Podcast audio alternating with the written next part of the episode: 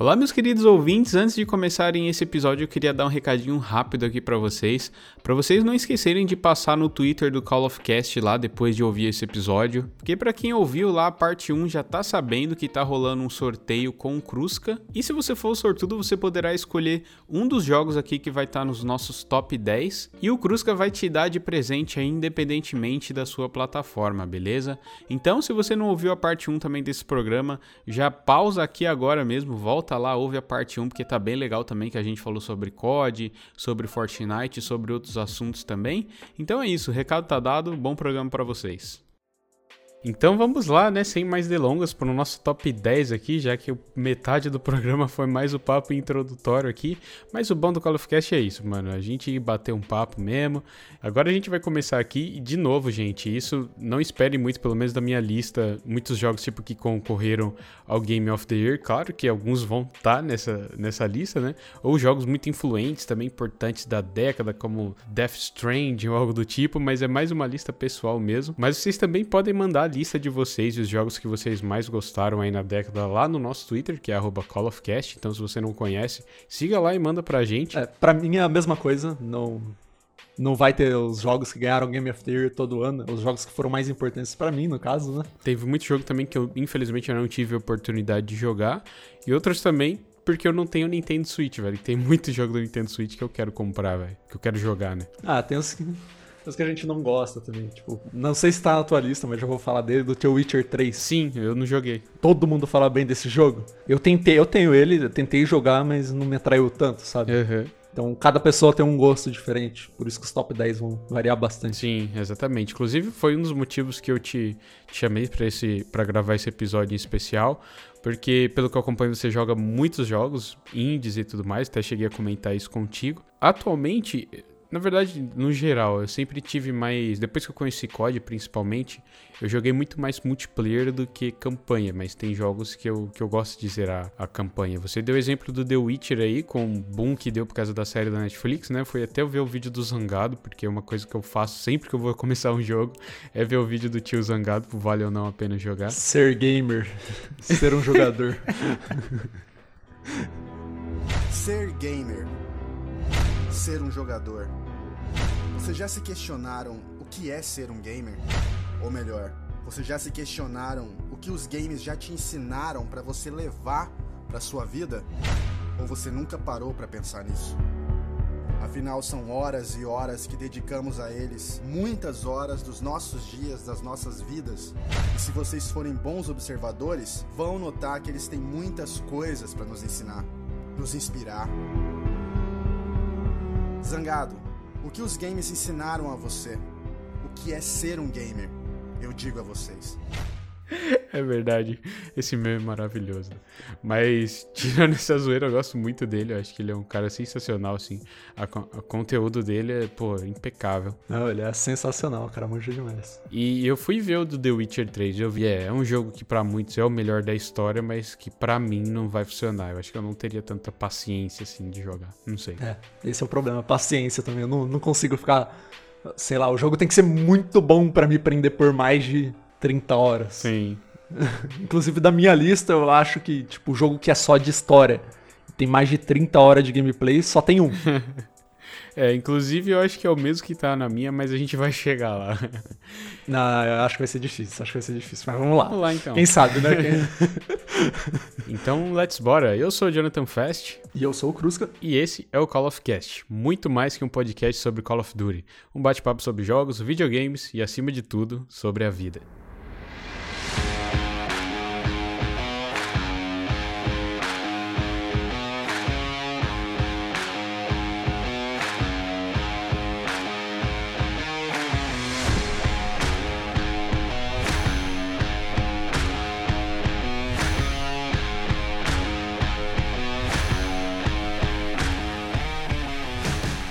Vamos lá, vou começar aqui então, galera, e em seguida o Cruzca vai falar a décima posição dele, assim sucessivamente. A gente vai falar o nosso, o nosso jogo que está naquele número e vai comentar um pouco sobre ele. E se tiver na, na lista do Cruzca também, ou vice-versa, a gente vai esperar chegar na posição que ele está na nossa lista para a gente comentar mais e mais ainda sobre o jogo. Beleza? Então, vamos lá. Em décimo lugar na minha lista tá o Ori and the Blind Forest. Eu não sei se você conhece esse jogo, Cruzca. Cara, conheço, tenho ele, mas não joguei. Nossa, cara, eu recomendo demais, velho. Eu, eu vi o BRKS Edu falando dele também, e agora que você falou, eu fiquei com vontade de jogar mais ainda. Eu comprei ele uma promoção porque eu vi que o jogo era incrivelmente bonito e a música era muito boa também. Sim. Eu gosto de jogar as coisas, tipo, eu tenho que estar no mood pra poder jogar, não sei explicar direito. é. E ainda não criei o um mood pra poder jogar Ori. Mas pode ir lá, vai, comenta do jogo aí. eu tenho essa sensação que você descreveu agora com o Celeste, velho. Porque eu sei que é um jogo que é é adorado por muitos, sabe? Mas tem que estar no mood. Eu já joguei uns três capítulos ali, mas não consegui me prender tanto, por mais que seja um jogo com uma história cativante e tudo mais. Mas enfim, né? Vamos falar aqui sobre o Ori, que é, como você falou, tem uma música, meu, aquela trilha sonora daquele jogo é sensacional.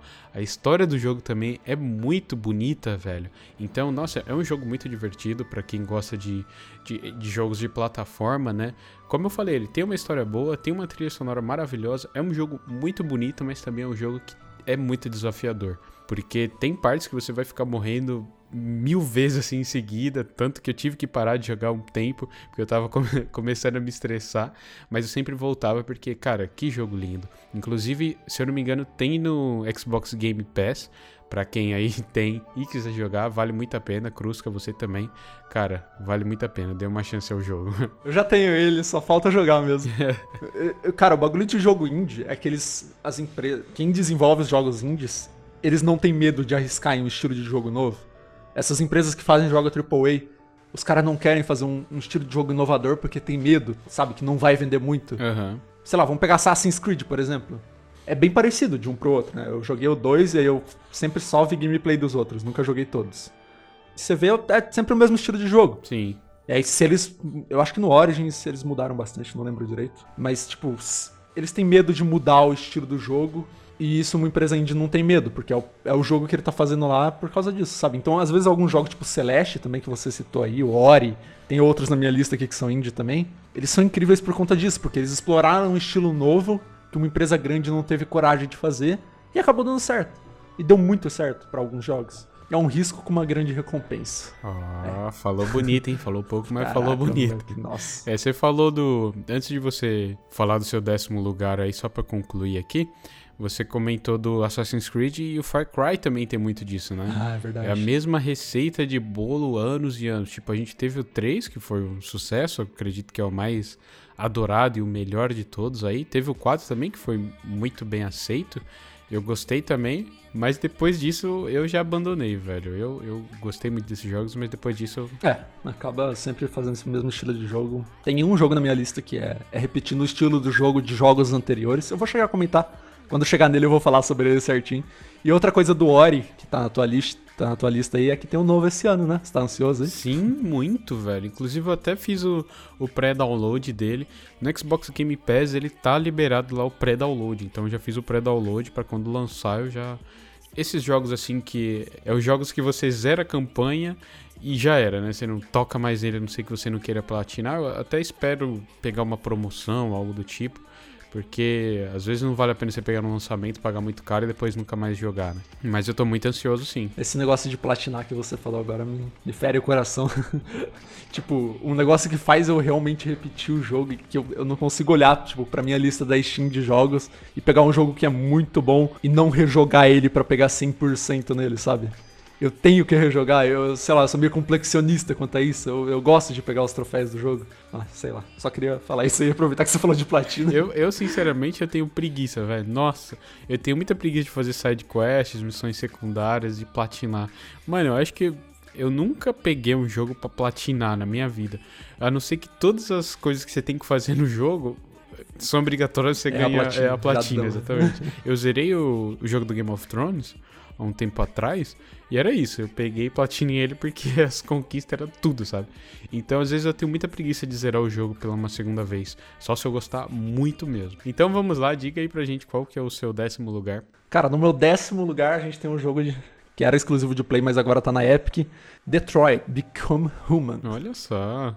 Tá ligado qual que é? Sei, sei sim. A PSN deu de graça ele em algum mês no ano passado, em 2019. Não, não lembro direito agora qual mês foi o certo, mas eu sei que eles deram de graça aí, então muita gente deve conhecer. Uhum. Mas eu comprei na época que lançou mesmo, eu achei bem interessante.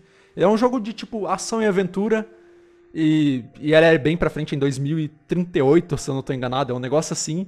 E o mundo tá dominado. Dominado não no sentido de eles estão massacrando o mundo, mas tem Android. Android para poder fazer as tarefas de casa, para poder trabalhar numa fábrica, para poder fazer as coisas. E eles estão dominando os trabalhos dos humanos, esse tipo de coisa. Uhum. Você tem três personagens no jogo, que é o Connor, que é um investigador, ele é um android que é tipo policial e você vai, você usa ele para poder investigar alguns casos. É a Kara, cara, não sei como que as pessoas preferem falar. Ela é uma dona de casa que faz as tarefas de casa e logo no começo do episódio ela tá tipo sendo levada de volta e o pai, o pai dessa casa é um pai e uma criança na casa e tem Android. E o, esse cara, que é o dono da, da Carol, no caso, né? Ele tá levando ela de volta do concerto. E aí você vai conversando com ele, você vai percebendo que ele é viciado em droga, o cara é bêbado e maltrata a filha, uns negócios assim. Então você vai criando um sentimento grande com esse personagem. Eu mesmo criei principalmente com essa Carol aí, com a criança, que é, que é uma menininha. Eu não lembro o nome direito agora. E tem o Marcos, que é um cara que cuida de idoso. Só que o Marcos é o o revolucionário. Porque o que acontece no jogo é os robôs, eles descobrem que os androides, eles começam a criar sentimento, né, cara? Que é uma parada, tipo, para pra pensar, quando tiver robô, tipo, aqui no mundo também. Uhum. Se você tiver um robô para limpar a tua casa, você vai descontar a tua raiva nele, tá ligado? Porra. Eu vejo uns vídeos na internet, é claro que é montagem, mas é uns robôs, tipo, um robô de cachorro, um robô fazendo uma tarefa, aí o cara vai lá dar um tapa no robô, eu já fico, caralho, faz isso não. eu acho meio sinistro, velho. Eu acho que dá, dá medo até certo ponto essas paradas de robô, porque eu acho que isso é cada vez uma realidade, né? Hoje até carro dirige sozinho. É, então. Esse jogo fez eu pensar muito nisso, tipo, putz, o que, que vai ser o futuro, tá ligado? Como que vai ser ter os androides vivendo do nosso lado? Ter um robô, eu poder me casar com um robô, sei lá. e umas coisas meio assim. E o que mais me conquista nesse jogo também é, e me conquista em muitos jogos, tem vários outros aqui na minha lista que é a mesma coisa, é a questão de escolha. O que você faz na história, o que você decide fazer na história, influencia no que vai acontecer no jogo. Sim. Então, às vezes, você tem uma decisão que é, tipo, sei lá, tomar ou não esse suco. Mas dá tomar. Teu personagem morre. tipo assim, tá ligado? Esses bagulho me eu fico pensando muito. Eu tenho que me concentrar bastante na história. Esse tipo de história que o jogo é de escolha me conquista bastante. Isso é uma coisa que é tá um muito, muito, muito, em alta, né? Isso de suas escolhas impactam na história. Não é algo novo, já, a gente já viu isso em outros jogos, tipo The Witcher 3, você comentou anteriormente. Eu sei que eu não joguei, mas eu sei que isso é presente no jogo e, é um jogo antigo. Até pra série, né, velho? Você vê que isso não, não virou muito, mas a Netflix tem algumas séries também, Black Mirror, alguma daquele cara lá que tem a voz do Goku lá do, do Channel, a prova de tudo. O Bear Grylls, o programa do Bear Grylls também você consegue ali selecionar na tela o que você, o que você quer que ele faça. Então esse tipo de interação que te prende, né? E eu já conhecia esse jogo que você comentou aí já me recomendaram ele, mas é aquilo, eu joguei a demo e aquilo que a gente falou antes também, não me, eu vi que não era um jogo para mim. Eu, você falou de um jogo de escolhas também que eu tenho, um que eu tenho muita vontade de jogar, que eu tenho certeza que tem na sua lista, que é muito baseado nisso, é o Life is Strange. É, eu já joguei alguns, já joguei alguns capítulos, mas cara, eu tenho muita vontade de jogar, principalmente por, do, por para jogar o 2 também, que finalizou tem pouco tempo, né? Então, como é um jogo de episódios também, eu fiquei com preguiça de, putz, ter que esperar mó tempo para jogar o próximo. Mas enfim, é um jogo que eu também tenho muita vontade de jogar. Mas quem sabe um dia eu não dou uma chance pro, pro Detroit, porque realmente a história é muito bacana. Cara, jogão. Para quem pegou de graça e só salvou na biblioteca da PSN, pode jogar aí que em 11 horas você zera o jogo, mas eu te dou certeza de que se você gostar nessas 11 horas, você vai querer rejogar ele para poder ver as outras escolhas. Porque no final de cada, cada episódio do jogo, basicamente, eles mostram para você um, um, organograma das escolhas e o que você deixou para trás, sabe? Fica um ponto de interrogação, fica vazio lá. Putz, o que, que eu poderia ter feito aqui para poder ter mudado isso? Você fica com essa sensação e repete as fases por causa disso. Que louco, que louco. É um jogo jogão, que eu tô jogão, que eu tô jogando recentemente que é antigo também, antigo assim, né? Não tão recente, é o Quantum Break. Muita gente falou mal, alguns falaram bem também, mas é mesmo meio nessa pegada assim de escolhas e consequências e tal. Vamos ver se eu vou curtir o jogo. Bom, então bora lá. Vou para a minha nona posição, que talvez seja uma surpresa para vocês. É um jogo de mobile que é o Clash Royale ou Clash Royale. Não sei se você já jogou, Crusca, mas eu tenho certeza que você conhece. Sim, tem, eu conheço. É muito popular. Sim, já foi muito popular ainda, hoje ainda é, mas teve épocas que já foi muito popular. Eu já comentei algumas vezes aqui nesse programa do minha, da minha fase que eu tive um vício nesse jogo, que eu conheci ele quando um primo meu me apresentou esse jogo. E eu gostei de cara, velho. Na verdade, eu joguei umas partidas e falei, pô, eu não vou conseguir jogar isso. Um jogo de carta e eu não tô entendendo nada. Tem um monte de carta aqui, eu não sei como é que eu me defendo e tal. Mas quando você é aquilo, né? Quando você aprende e sabe jogar e tal, você cativa, né? A jogar cada vez mais. E, mano, é um jogo que dispensa comentários, né? Veio depois de um jogo também da mesma empresa que fez muito sucesso, que é o Clash of Clans. Mas esse daí eu já não gostei tanto. Mas esse, sensacional, velho eu, o que me fez parar de jogar ele foi o sistema meio pay to win que eles têm. Porque eu gastei muito dinheiro no jogo, mas chegou uma, uma etapa assim que as coisas começam a ficar muito caras. E se você quiser upar suas cartas, suas paradinhas, você tem que investir dinheiro no jogo, ou você investe cinco vezes o tempo que você investiria se não estivesse pagando. Mas é um jogo extremamente divertido. Eu adorei a parte competitiva do jogo, era muito legal. Depois de um tempo também eles implementaram um sistema de batalhas em duplas que ficou ainda mais divertido. E é aquilo, um jogo com gráficos muito bonito. Você conseguia jogar na rua, então eu jogava sempre no caminho do trabalho ali para casa e, vice-versa. Então é um jogo aqui que merece estar na minha nona colocação, porque é um jogo que eu joguei e gostei bastante durante muito tempo. Mas, mas é isso aí. É, eu lembro que você comentou no episódio de ser pro no, no Clash Royale também, eu fiquei, cara. É, eu quase. Eu nem, nem me veio na cabeça de, tipo, que esse jogo estaria na tua lista, mas agora que você falou, eu falei, caraca, verdade. Né? Ele falou tanto dele que eu devia ter pensado nisso. É, inclusive você que acompanha muito o Fortnite, tem o Flex Power, né, que já foi criador de conteúdo. Acho que o canal dele surgiu por causa do Clash Royale. E hoje ele só faz vídeo de Fortnite. Só não, né? O canal principal dele é focado nisso. Mas eu conhecia muita gente nessa época, cara, e eu jogava muito, saudades dessa época. E o meu nono lugar aqui é God of War. Calma lá, calma lá. Não é o God of War que lançou em 2018. God of War 3, que lançou em 2010, cara. E a, minha descrição pro jogo tá exatamente aqui na, nas minhas anotações. Kratos puto matando deuses e titãs. é basicamente God of War, cara. Lembra que eu falei no começo? Eu falei antes no episódio aí, pra quem não viu, que um jogo me estimulou a comprar o Play 3. Esse foi o jogo, sabe?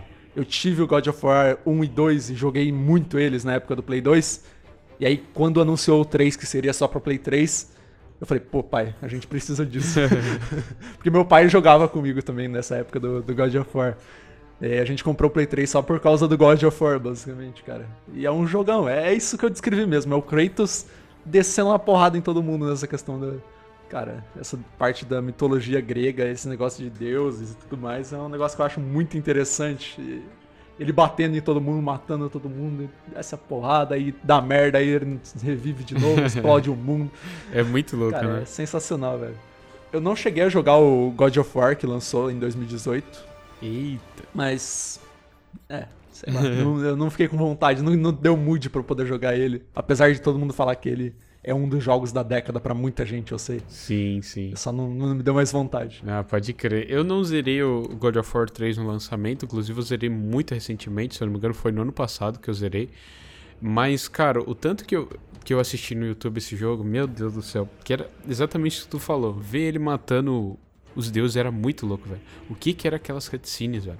E só aquele prólogo, aquela batalha lá com, com Poseidon, velho. Meu Deus, que que batalha maravilhosa, velho. Que jogo maravilhoso. É um bom Nossa, jogo aí. Sensacional, mano.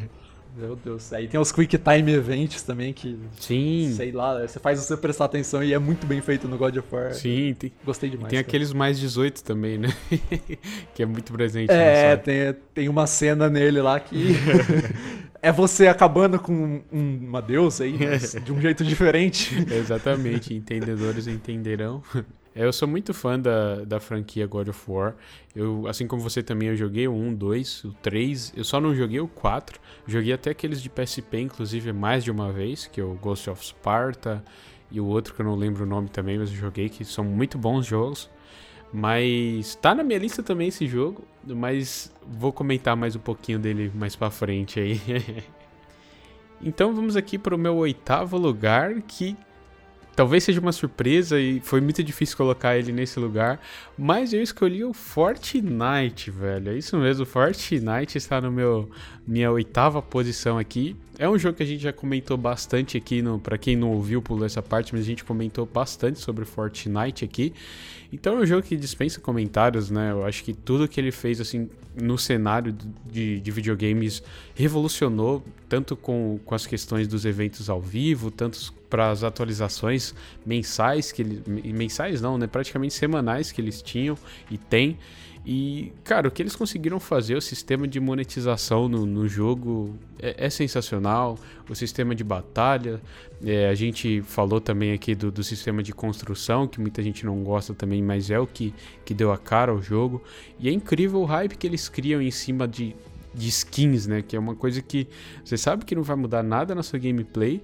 E algumas delas são raras, extremamente caras. E, e mesmo assim a galera fica louca para ter. Então é um jogo assim que, meu, é, é, é maravilhoso, não, não tenho o que dizer.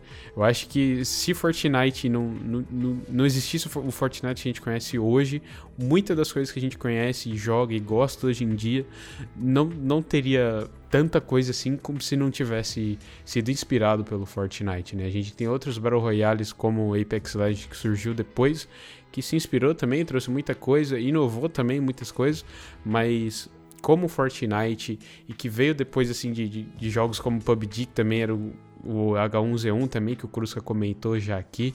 Então são jogos Battle Royales que são muito conhecidos, mas nenhum chega aos pés do que o Fortnite é hoje, né? Cara, é, Fortnite tá na minha lista também. Imaginei. Por incrível que pareça.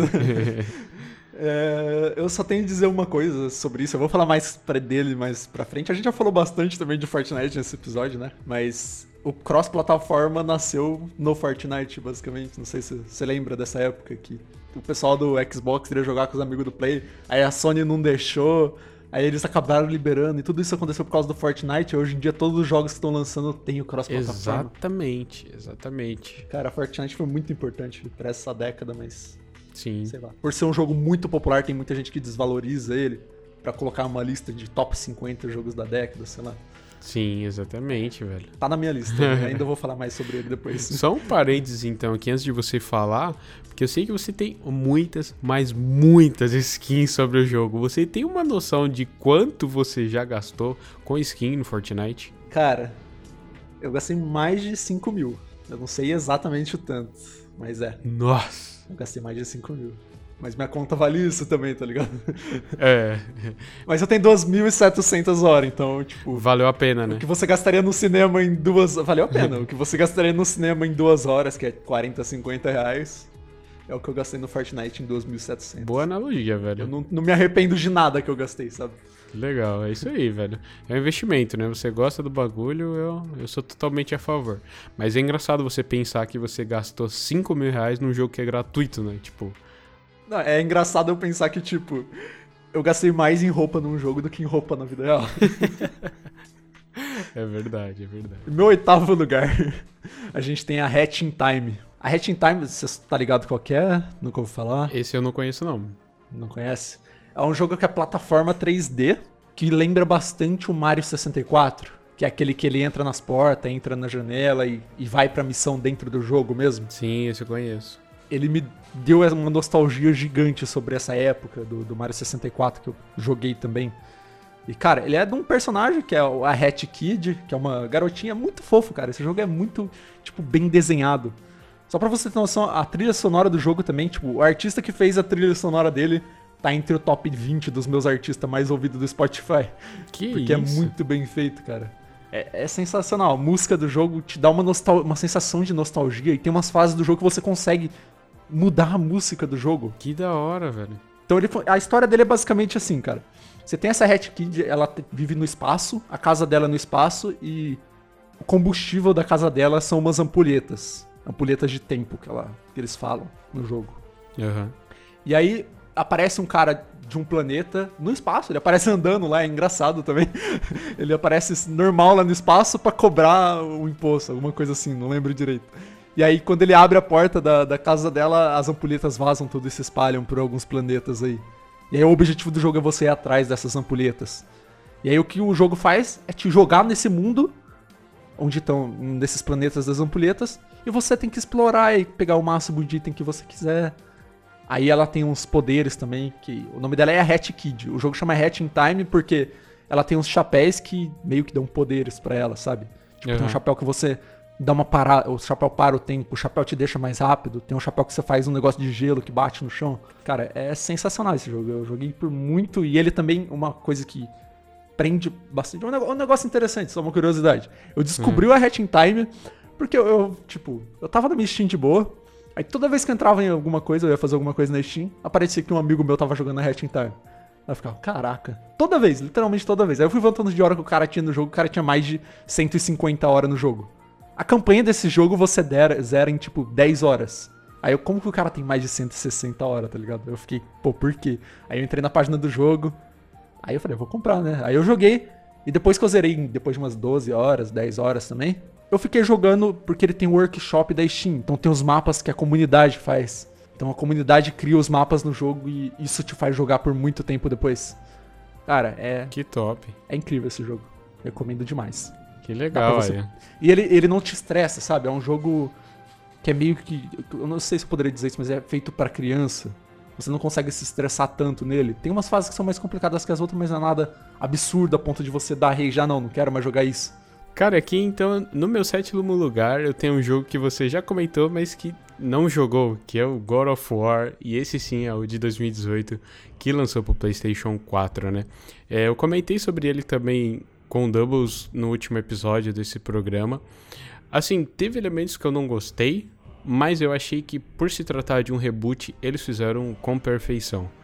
Acho que assim, tem muita coisa ali que eu não gosto, mas totalmente gosto pessoal, tipo alguns elementos RPGs assim que acabam, você tem que perder entre aspas um certo tempo para você configurar e para você ver as melhores configurações e tudo mais. Mas eu acho que assim, a relação que ele que eles deram pro filho do Kratos com ele, assim, é algo que, que é sensacional. Você vê durante as viagens, durante o jogo, assim, os diálogos e tudo mais, eles fazem isso com muita perfeição. Tanto que quando você está descendo de um barco, que é um dos veículos que você usa no jogo para poder se locomover mais rápido entre os lugares, é tipo assim, ah, depois a gente continua falando sobre isso. Aí você vai, faz as missões, tudo que você tem que fazer. Quando você volta pro barco, então, como eu estava te falando, eles continuam o diálogo e tal. Mano, é muito, muito legal. E são coisas assim, são, são, não são diálogos que, que são descartáveis, são diálogos que são importantes para a história. Que você vê que tá ali, no, que não é só pra não ficar aquele silêncio constrangedor ou só com a musiquinha de fundo, sabe? Mas são coisas que me sentiu, que, que me fez falta nesse jogo. É o que você falou lá, que, que é o sentimento que o God of War 3 te passou, né? De você sair matando todo mundo igual louco e tal e tal, que é uma coisa que você tem nesse jogo, mas é muito mais cadenciado, porque você tem que que saber a hora certa de, de você bloquear um ataque, a hora certa de você usar tal habilidade, tal ataque, diferentemente dos outros God of War, que você chegava, só apertava ali quadrado, quadrado, quadrado, aí triângulo e, sabe, e ali um e quadrado para sair girando as, as Blade of Chaos, se eu não me engano, que era o nome das espadas dele. Mas mesmo assim é um jogo muito sensacional, gráficos incríveis, a história mais ainda, e no final tem um, cliffhanger ali que, que deixa com aquele gostinho de nossa, não vejo a hora de jogar o segundo jogo. E, e é isso, eu acho que eu não sei se tá uma posição muito baixa esse jogo, por tanto, por tanto que ele oferece e por tanto que ele é importante para a história do PlayStation e para a história também do, dessa geração. Mas é isso. No meu sétimo lugar, God of War, jogão aí. Recomendo muito. Quem não conhece, quem não teve oportunidade de jogar, vale muito a pena. Ah, Game of the Year 2018, né, gente? Pô. Exatamente. Tem que valorizar. eu só não joguei ainda porque eu queria ter aquela sensação do Kratos descendo a porrada em todo mundo de novo. só que agora ele tomou um suco de maracujá, foi para outro mundo e deu uma relaxada. É, você, você meio que sente também que ele tá um pouco velho, assim, vamos assim dizer, sabe? Parece ah, é que, você, que isso pesa um pouco. Na, na, nas coisas que ele faz no jogo. Mas eu ainda, ainda assim tem muito combo sinistro. Ainda mais porque tem uma habilidade lá que eu esqueci o nome dela, mas que você fica muito mais poderoso, a visão fica meio preto e branco, assim você começa a ficar mais rápido e tal, então você consegue ter um pouco daquele gostinho. E tem uma coisa que eu não vou falar também porque é um spoiler, que se você jogou os anteriores, quando chegar nesse momento você fala, não, não acredito que tem isso aqui. Aí você vai falar, nossa, que top. Chegou nessa, nessa parte do jogo, eu falei, não, não, não, nossa, que top. Eu não vou nem falar pô, mais, porque senão vai ser spoiler.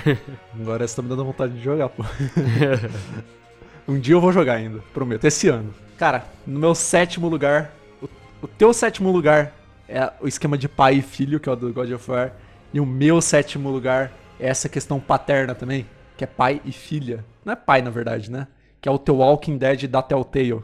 Olha só. Já ouviu falar? Já, já ouvi falar. Foi o, o é... jogo aí que, que deu um boom, né, na, na Telltale. Nossa senhora, cara, o jogo é sensacional. Que tem a, o Lee e a Clementine, né? Eu tava separando a lista pro, pro top 10 do jogo e me deu vontade de jogar e eu comprei ele na Steam também. Eu tinha jogado uma versão meio que louco. não legalizada na época. Aí eu comprei ele na Steam e rejoguei um pouco esses dias. E, cara, que jogo sensacional. Eu gosto muito dessas paradas de apocalipse, principalmente zumbi. Por mim, o mundo poderia acabar. Eu não, não ligaria. Mas, cara, é sensacional. E, tipo, a gente, como que o Lee vai se aproximando da Clementine conforme passa as coisas, porque eles nem se conheciam no começo do jogo. Uhum. E aí ele só acha ela em uma casa lá e agora o jogo inteiro é baseado nesses dois personagens. E é um jogo de escolha também, cara. E as escolhas mudam muito nesse jogo. Ele foi o primeiro jogo de escolha que, que tipo, eu joguei. Aí eu sei lá, eu, quando eu comecei a jogar, eu fiquei ali, ah, vou clicar em qualquer coisa aqui. aí deu uma merda, acabou morrendo um personagem que eu não queria que morresse. Aí eu falei, putz, vou ter que prestar atenção. aí foi quando eu dar mais, comecei a dar mais atenção nesse tipo de jogo de história. Que...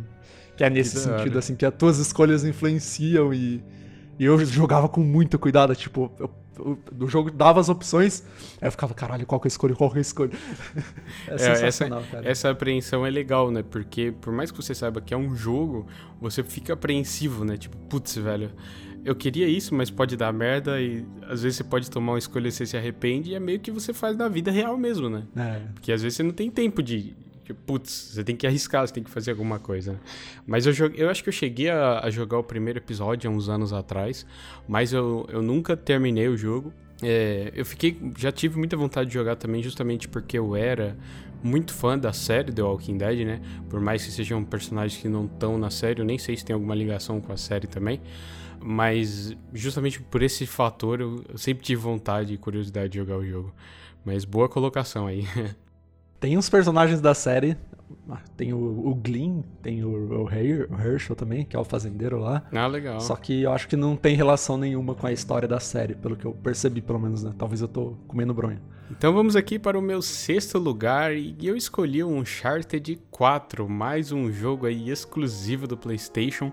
E foi um dos motivos de eu ter comprado o PlayStation 4, né? Eu já comentei isso aqui em um episódio anterior. Me desculpe, eu, eu, tenho medo de ficar repetindo as coisas, é porque passa tanto tempo que eu nem esqueço, eu nem lembro o que eu falei nos outros episódios, mas, mas tudo bem. E foi um dos motivos de eu ter comprado um PlayStation 4 quando eu cheguei aqui em Portugal. Eu comprei ele para jogar os exclusivos, porque eu tinha o Xbox One no Brasil, daí eu vendi para vir para cá e tal. E, mano, que, que jogo, que finalização de história, que, que gráficos também, porque se eu não me engano esse jogo é de 2015, mas tem uns gráficos aqui, meu, sensacionais que... Então, para quem jogou os jogos anteriores, é, você poder acompanhar um pouquinho mais do que foi a vida do, do Nathan Drake pequeno, a relação que ele tinha com o irmão dele, tem alguns furos na história, assim, que eu nem vou comentar muito, mas mas que deixaram a desejar na minha opinião, mas no geral o jogo encerrou assim com chave de ouro essa franquia que é tão importante assim para a história dos videogames e para a história do PlayStation como é a saga do Uncharted. Então, meu, eu não sei se você já jogou, se você conhece a franquia, mas vale muito a pena. Conheço, já falaram muito bem, já, já tipo vi, já peguei de graça algum, eu acho que deram no PlayStation, nem lembro, mas eu nunca joguei, cara. É a trilogia, a trilogia faz pouco tempo. Deram a trilogia de graça, né? É, é. Não, não, cheguei a jogar ainda, mas é um jogo que eu tenho que estar no mood para poder jogar também, eu sei lá. Ainda não joguei, mas que parece ser sensacional e todo mundo fala bem, nunca vi ninguém falar mal de Uncharted. Mas é sensacional, velho. O cara é tipo Indiana Jones, assim, né? Então, é um caça-tesouro. para quem gosta desse, desse, gênero de filme e tudo mais, vale muito a pena jogar. Já é demais, cara. Ele foi indicado pro jogo do ano em 2016, que foi quando ele lançou, e ele perdeu pra Overwatch, cara. Eu fiquei. Tipo, eu, não, eu nunca joguei Overwatch também, mas eu fiquei, pô, Uncharted 4, tá ligado? todo mundo falou bem desse jogo, todo mundo falou que gosta, falou que finalizou bem e ele perdeu. E os outros concorrentes não eram absurdo. Tinha Doom, Titanfall 2, Inside e Overwatch contra Uncharted 4. Eu acho que ele deveria ter ganhado, mas beleza. É, sei lá, eu nunca joguei Overwatch, eu sei que é um jogo muito jogado, o competitivo é bem forte, mas não sei dizer. Inclusive tem um easter egg muito legal em um episódio do jogo que envolve o PlayStation 1 eu não quero dar spoiler aqui, mas é muito bacana a sensação que passa naquele momento.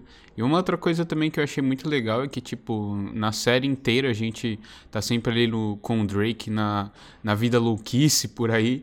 Então tem até um episódio que é, é uma vida comum, uma vida normal, uma coisa assim que chama o episódio. É um episódio que você não faz basicamente nada, você só anda, explora explora assim a casa dele, você vê como é que tá a vida dele.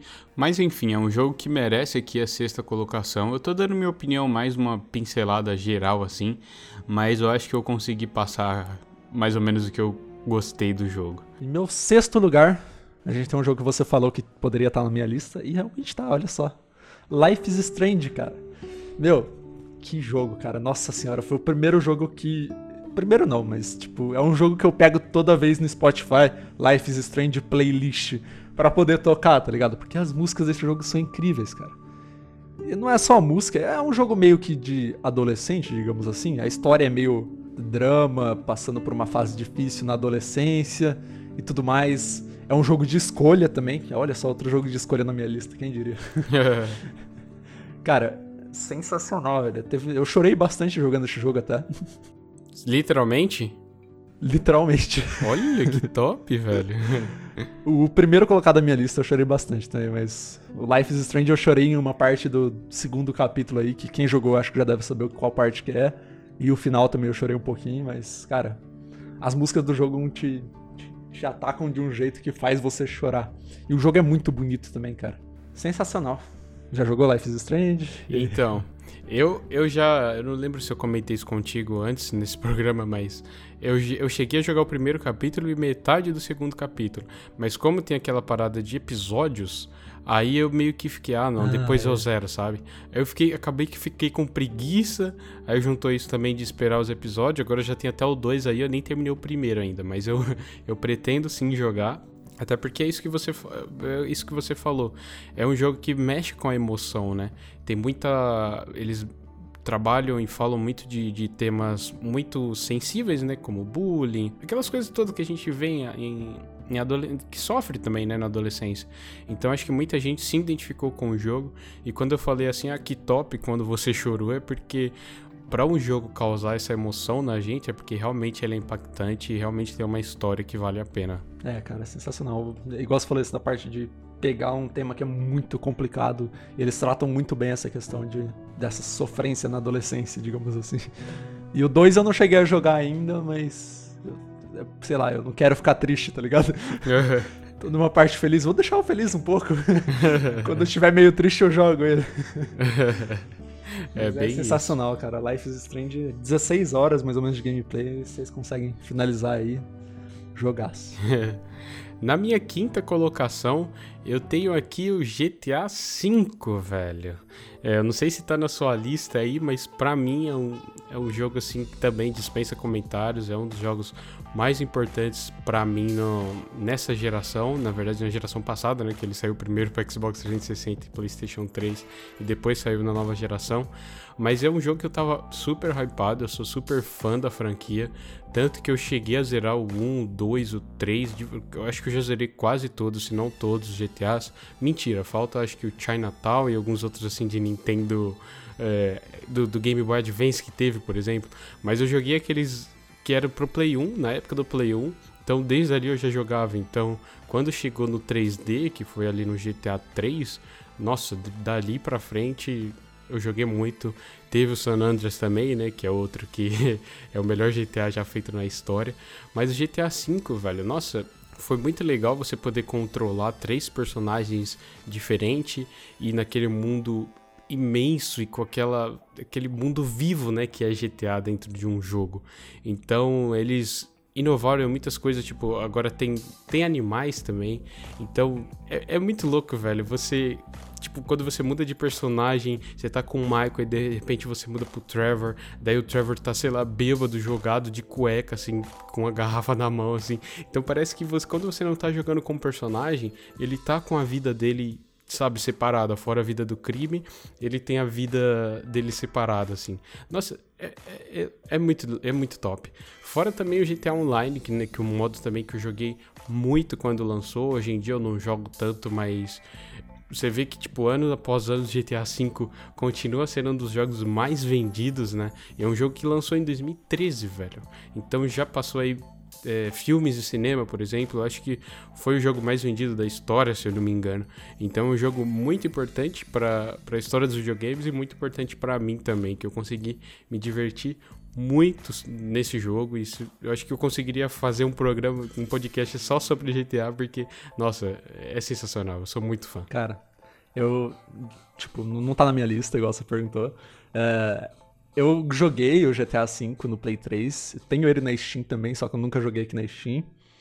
Eu entendo dele tá aí, eu sei que é um jogo importante e tudo mais, mas ele não me, não me atrai tanto, não, não sei dizer assim. Eu joguei o GTA San Andreas, que você comentou também, por muito tempo. Eu sempre jogava para ficar só dando regaço, sabe? Tentando pegar seis estrelas, matando todo mundo na rua, esse tipo de coisa. E o GTA V eu fiz isso daí também quando lançou, joguei bastante até, não, não joguei tanto assim. Mas quem jogou bastante é o meu pai. ele gosta de jogar ele pra poder ficar dando regaço lá e nem fazer as missões, sabe? Uhum. Mas é bem da hora, cara. É muito gigante o mundo de GTA. Ele ganhou Sim. na Steam de melhor jogo continuado. Uma premiação ano passado. Então, um jogo que lançou em 2015, foi, né? 2013. 2013? Nossa senhora. 2013. O jogo lançou em 2013, ganhou de melhor continuado na Steam em 2019. Tem aquele RP lá também que o pessoal curte bastante. É, eu, eu nunca joguei o RP, tanto que eu nunca joguei no, no PC, na verdade, mas eu sempre joguei muito no console. Mas, mas hoje em dia eu não tenho aquela mesma sensação de antigamente. Então hoje eu até tenho no Xbox, no Xbox One, que eu tinha comprado há uns anos atrás. Eu fui tentar rejogar esses dias e já não sei, não é que é uma jogabilidade datada ou algo do tipo, mas eu meio que fiquei com preguiça também de zerar. Mas vale muito a pena, velho. É um jogo sensacional. Tô ansioso pro GTA 6. Não, GTA Rockstar só lança jogaço, né? Pois Qualquer é. jogo que ela lança dá pra ficar ansioso. Exatamente. E o legal do GTA V é que na época que lançou eu ficava. Eu era viciado em assistir vídeo do YouTube do Sunplay fazendo corrida nele. Eu, eu, jogava no Play 3 na época e não tinha modo online. Aí não tinha como eu jogar esses mapas de corrida. Uhum. Então, eu, sei lá, eu só ficava assistindo o vídeo dele fazendo corrida. Caraca, queria jogar isso, deve ser muito louco. Eu adorava essas corridas, velho. Adorava também. Principalmente no Despo Play, que tinha o Hayashi, o Soul 7, o Stolen, essa galerinha aí no GTA, eu gostava muito de acompanhar. Se eu tivesse, eu acho que talvez se eu tivesse jogado na época essa parte de corrida, ele, eu poderia estar jogando mais até hoje, não sei. Mas, enfim. Eu acabei abandonando ele porque eu não tive a chance de jogar muito assim, online. E no meu quinto lugar, a gente tem um jogo que chama Danganronpan. Eu coloquei o 2 na minha lista, mas vale pro primeiro também que eu joguei. Já ouviu falar, Fesh? Não, também não conheço não. Olha só, olha só, cara. eu gosto de chamar Danganronpan de um estilo de jogo, jogo de otaku. Porque ele é um jogo baseado em uma light novel, se não estou enganado. A história dele, a história dele basicamente é tem 15 tem uma escola que é super foda, que é a escola da esperança que eles chamam lá no jogo. E eles pegam sempre, é só a escola que entra só gente que é muito incrível, só a melhor pessoa de cada área específica. Então eles entram 15 estudantes, eles chamam toda vez 15 estudantes de cada um de uma área, sabe? Então, o melhor adolescente cozinheiro, o melhor adolescente lutador de alguma coisa. E eles entram nessa escola, ou no caso do 2 é uma ilha, né? E aí eles descobrem que basicamente aquilo lá é um jogo de matança. E para você fugir Pra você sair da escola e voltar pra tua vida normal, você tem que matar o outro estudante sem ser descoberto. Que louco, velho. Então, por exemplo, se você pe- pega um assassinato que foi feito com uma faca de cozinha, você é um dos estudantes, tá? É você e 14 outros estudantes. Então, toda vez que acontece um assassinato, você tem um tempo de investigação. O que me encanta nesse jogo, cara, é que você, tipo, começa a investigar antes de. Na hora que ocorre o assassinato da pessoa e descobrem o corpo dele, que é só quando três pessoas descobrem o corpo, tem uma regra lá, enfim. Uhum. Não vou entrar em detalhes. Quando descobrem o corpo da pessoa e você vê, sei lá, tem uma faca de cozinha no corpo. Aí você pensa, ah, é o super colegial cozinheiro que matou, né? O cara da cozinha, pô. Aí você já vai começando a botar a culpa nele. Aí você vai investigando. Ah, então teve isso daqui. Isso daqui é outro personagem do jogo que tem. Aí você bota a culpa nesse. Aí você investiga. Ah, então teve isso. Então é outro. Aí chega no dia do julgamento. O outro detalhe, no julgamento, se você não, se você não descobrir quem é o assassino, todo mundo morre e só o assassino fica vivo e é libertado. Que louco. E se você descobrir quem é o assassino, todo mundo volta pra vida normal da escola. Eles continuam lá na matança. Da hora, velho. Mas ele tem um final assim? Tem o. É, nossa, o final, cara, o final do primeiro jogo, que incrível. O da hora também que eu tava falando da investigação, é que tem investigação, aí tem o julgamento. Tem um julgamento de classe pra você culpar alguém. Aí eles começam a discutir no meio desse julgamento. E aí conforme você vai discutindo com as pistas que você descobriu antes, com o negócio que você descobriu na investigação. Então você fala: "Ah, tinha uma faca de cozinha aqui no corpo dela, então foi você". Aí o cara, o outro cara que não é o teu personagem, ele: "Ah, mas não fui eu, isso daqui não faz sentido. Eu tenho um álibi, eu tava em tal lugar tal hora". Aí tem um documento, um, sei lá, uma foto, alguma coisa mostrando que ele realmente tava fazendo aquilo tal hora, sabe? Aham. E no final da investigação é uma pessoa completamente diferente do que você pensou no começo, pensou no meio, pensou no final da investigação. Pô, era uma outra pessoa. Vários plot twists. Nossa senhora, mano. Você vai pensando que é uma, aí você bota a culpa em outra, aí você descobre que é outra. Nossa senhora, não sei nem explicar. E aí, além disso, além desse plot twist dos assassinatos que ocorrem, tem o plot twist final também, cara. Porque, porque quando eles entram nessa escola, eles pensam como escola normal, eles não sabem que é escola de matança. Aí eles descobrem que é a escola do matança do nada, porque um cara que é o Monokuma, que é o vilão do jogo, assim, basicamente, ele obriga eles a se matarem, senão ele mesmo mata, sabe? Se eles tentarem fugir ou quebrar alguma regra que tem. Aham. E aí tem um plot twist final no final de cada jogo. E é genial, cara. O jogo é sensacional. Que top, cara. Que top. Eu nunca ouvi falar, mas eu achei bem interessante. e Até inovador, porque eu não, não lembro de ter visto um- ou jogado um jogo assim antes. Bem legal. É, e tipo, o 2, que é o que eu coloquei na lista, ele tem 40 horas de gameplay. Nossa. E eu tenho 70 horas na Steam quase. Meu Deus do céu. Então é um jogo sensacional, cara. É 40 horas de gameplay, aí você consegue jogar mais 10 horas depois, aí você consegue jogar mais 10 horas de um outro modo diferente. Porque tem, tem um tempo que dentro do jogo você tem um tempo livre que você consegue falar com as outras persona com os outros personagens pra descobrir coisas sobre eles também, sabe? Sabia, tá vendo? Eu escolhi a pessoa certa mesmo. Já tem dois, dois jogos aí que me interessaram e que eu nunca tinha ouvido falar antes. Mas bem quando você falou o número de horas pra zerar, eu já falei, eita, Talvez não, né? talvez não, não sei. Mas, cara, ó, um amigo meu pessoal me recomendou esse jogo. E eu falei, porra, não é. É que eu nunca tinha jogado jogo de anime, assim, que é um jogo com estilo visual de. Tem anime também nesse jogo. Se você quiser, se vocês que estão assistindo, você também faz. Preferir ver o anime do jogo, ele é muito mais resumido que o jogo. É 20 minutos. O que é 20 minutos no episódio do anime é tipo coisa de 3, 5 horas no jogo, sabe? Ah, legal. Então no jogo você pega mais detalhes, mas no anime tá mais resumido e é a mesma essência, basicamente. É, eu vou tipo escolher entre ver um filme ou ler o livro. né? É, é tipo isso mesmo, cara, exatamente. Deu uma boa analogia. Boa, fica a recomendação para nossos queridos ouvintes e para mim também. E agora vamos aqui para o meu quarto lugar, que é o Spider-Man. O Spider-Man que também é um exclusivo de PS4, até pelo menos até a, a gravação desse, desse programa. Não sei se você jogou, Cruzca, mas também é um jogo sensacional do PlayStation 4. Foi um dos da, que estava na lista que eu queria zerar e ter o PS4 para poder jogar o jogo. E cara, que jogo maravilhoso. A história é muito legal também, muito cativante. E o que é você sair por aí nas ruas de Nova York como Homem-Aranha, velho? É sensacional. E tem até uma musiquinha que toca quando você tá soltando suas teias por aí, que, meu, parece que você literalmente tá lá, sabe? Parece que você é o Homem-Aranha, sabe?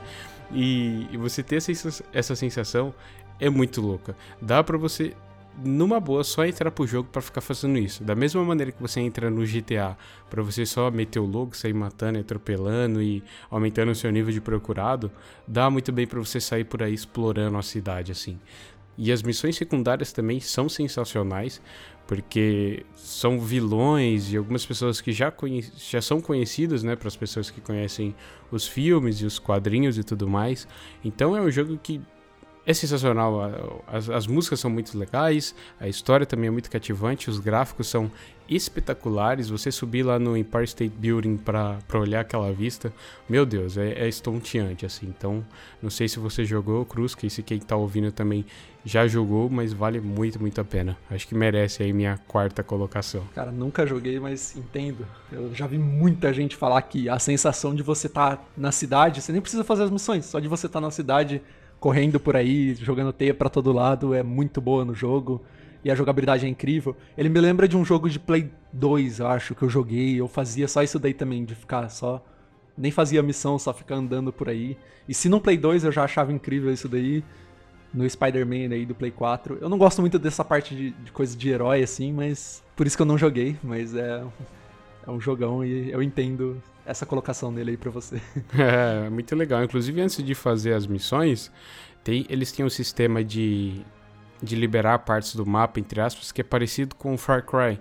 Que é você e é tão simples que é gratificante você fazer. Não é aquela coisa de tipo, eu às vezes eu não gosto, eu tenho preguiça no, no Far Cry, por exemplo, de você ir lá, matar os carinha, aí sobe na torre, aí libera a rádio e tal, e aí você consegue ir no mapa e liberar aquela parte. Nesse jogo não. Você só vai até uma antena, faz um bagulhinho lá rapidão e você já, já libera aquela área no mapa para você ver, mas é tudo explorável, né?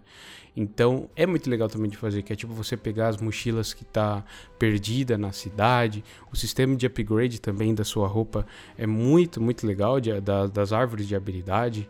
Então é muito divertido. Eu até entendo também porque você não gosta pra, por causa da parte do herói e tal com essa questão de herói, eu também tô meio bodeado, justamente porque, por causa da quantidade de coisas que a gente tem, de filmes e de séries que a gente tem, eu não consigo é consumir absurdo. tudo que é relacionado ao universo da Marvel, por exemplo. Então, é, é, é compreensível, mas, cara, é, é lindo o jogo, vale a pena. eu vejo o gameplay do Spider-Man e me lembra um pouco de quando eu joguei aquele Infamous Second Son. Não sei se você já jogou. Ah, sim, sim. Eu nunca joguei, mas eu conheço. Cara, tipo, a sensação de você andar aberto na cidade é o mesmo esquema. Você vai liberando partes da cidade, explorando ela e fazendo umas missões secundárias. Você tem uma missão principal e você é aberto na cidade com os poderes dele. É muito bom também. Que da hora. Não tá na minha lista, mas é, é bom. Valeu aí a, a, a lembrança, né? No meu quarto lugar, tem um jogo aqui que você zera em uma hora e o nome é Sayonara Wild Hearts. É um jogo que lançou ano passado. Já ouviu falar, Fesh? Não. Cara, meu, que jogo incrível, velho. Do todos os jogos que eu já joguei, esse é o que tem a melhor trilha sonora disparado, tá ligado? Eu acho que vai ter um. Vai ser difícil ter algum jogo que vai superar esse. Life is Strange você, você já jogou um pouco, você deve ter escutado as músicas e as músicas dele é incrível. Sim, é linda. É linda, linda. A do Sayonara Wild é simplesmente perfeito, tá ligado? Ele é um jogo. Parece que. Parece não, acho que deve ter sido feito assim. A música foi feita, o jogo foi feito com base na música. Porque ele é meio que um jogo de ritmo. Uhum. E, e, cara, tipo, não é só isso. Não é só por isso que ele tá no meu top 4. É, a inovação que eles têm. É um jogo que você zera uma hora, igual eu falei. Cada fase é tipo 3, 4 minutos. Mas o que muda de uma fase para outra, cara, é sensacional. Tipo, parece que é um jogo completamente diferente o jeito que você joga. A arte dele é, é, incrível, cara. É muito lindo. O jogo é incrível. A história por trás não é tão impactante assim. É uma mulher que teve o coração partido e tá tentando recuperar o coração dela e algumas coisas assim, mas só de ter os efeitos e ter a fase batendo com, a, com o que você tá fazendo. Cara, incrível. Que legal. Esse daqui eu vou fazer. Vou fazer questão, Fest, de te dar de presente pra você jogar em live. Ô, louco, muito obrigado. Vou jogar sim, com certeza. Então, ainda mais ganhando, né? É uma desfeita você ganhar e não jogar o negócio. Inclusive, você, você comentou aí que é um jogo que é, que é baseado no ritmo, né? Ele acontece com ritmo. É, eu lembrei de um uhum. do que tinha pro PSP, que, era, que chamava Patapom. Eu não sei se você já ouviu falar. Patapom? Mas não, não conheço, as fases você ia passando meio que no ritmo, assim. Você ia ter que ir apertando o botão e tal, e fazendo aquela sequência de música. Que era, era um, jogo baseado em batalhas. Tem muito tempo que eu joguei, então não, eu não lembro exatamente como é que era. Mas era batalhas, aí você tinha que ir fazendo ali a sequência de música para você conseguir avançando no jogo. É muito legal. Não sei se tem muito a ver, porque eu não joguei esse que você falou, mas me, me lembrou esse daí. Inclusive, quando você falou também que dava pra zerar em uma hora, eu pensei que você ia falar do Journey, que é outro jogo que eu nunca joguei, mas que. Ah, tá. Nunca joguei também, mas que parece que é bem importante para muita gente, tá ligado? Tem um podcast que eu assisto que eles fizeram um top 50 e o Journey ganhou. Caraca, top 50 é bastante coisa, hein? É, bastante coisa. Disputando com God of War, com Skyrim, com, com todos Red Dead, enfim, todos esses jogos gigantes aí, foi Journey que ganhou. E o, o engraçado é que esse é um jogo que foi lançado em, em 2012. E é esse ano que estão falando mais dele, sabe? Isso é engraçado. E é, isso que, e é, é meio que isso. Tipo, falaram assim que é, pega, sei lá, uma, uma, ou duas horas do seu dia para zerar esse jogo que você zera numa boa, assim, e vale a pena. E o que eu acho legal, né? Esses jogos curtos significarem tanto assim, porque muitas das empresas têm essa, essa coisa de, ah, a gente tem que fazer um jogo assim com 60 horas. Se não tiver isso tudo de horas, eh, a galera vai achar que, sei lá, é pouco ou que tinha que ter entregado mais e não sei o que. Eu acho que nem sempre isso é necessário, né? Eu acho que tem muito jogo bom que você consegue, sei lá, zerar em 6, 8 horas do que você ficar enrolando e meter, sei lá, 30, 40 horas naquele jogo, sabe? É, então, eles querem encher de conteúdo, mas não é um conteúdo bom. É. Igual o Danganronpa que eu falei que é 40 horas. É 40 horas de pura, caraca, de emoção. Não é 40 horas de encher conteúdo lá só para dar esse tempo grande. Exatamente. É claro que bom. isso é muito relativo, né? Tem muito jogo que, que dura 60 horas, mas que é bom, mas tem outros também que duram muitas horas que não, não vale a pena. E agora, antes daqui da gente entrar no nosso top 3, a gente separou aqui três jogos que tá na lista das nossas menções honrosas. Eu vou começar falando aqui a minha aqui também é um jogo mobile, assim como eu já falei o Clash Royale aqui anteriormente, que é o Pokémon Go, velho. é um jogo Caraca, aí que velho. muita gente ainda joga até hoje, mas se eu não me engano foi lançado em 2016, eu acho que foi isso. Mas cara, que hype absurdo que foi criado em cima desse jogo no seu lançamento, né?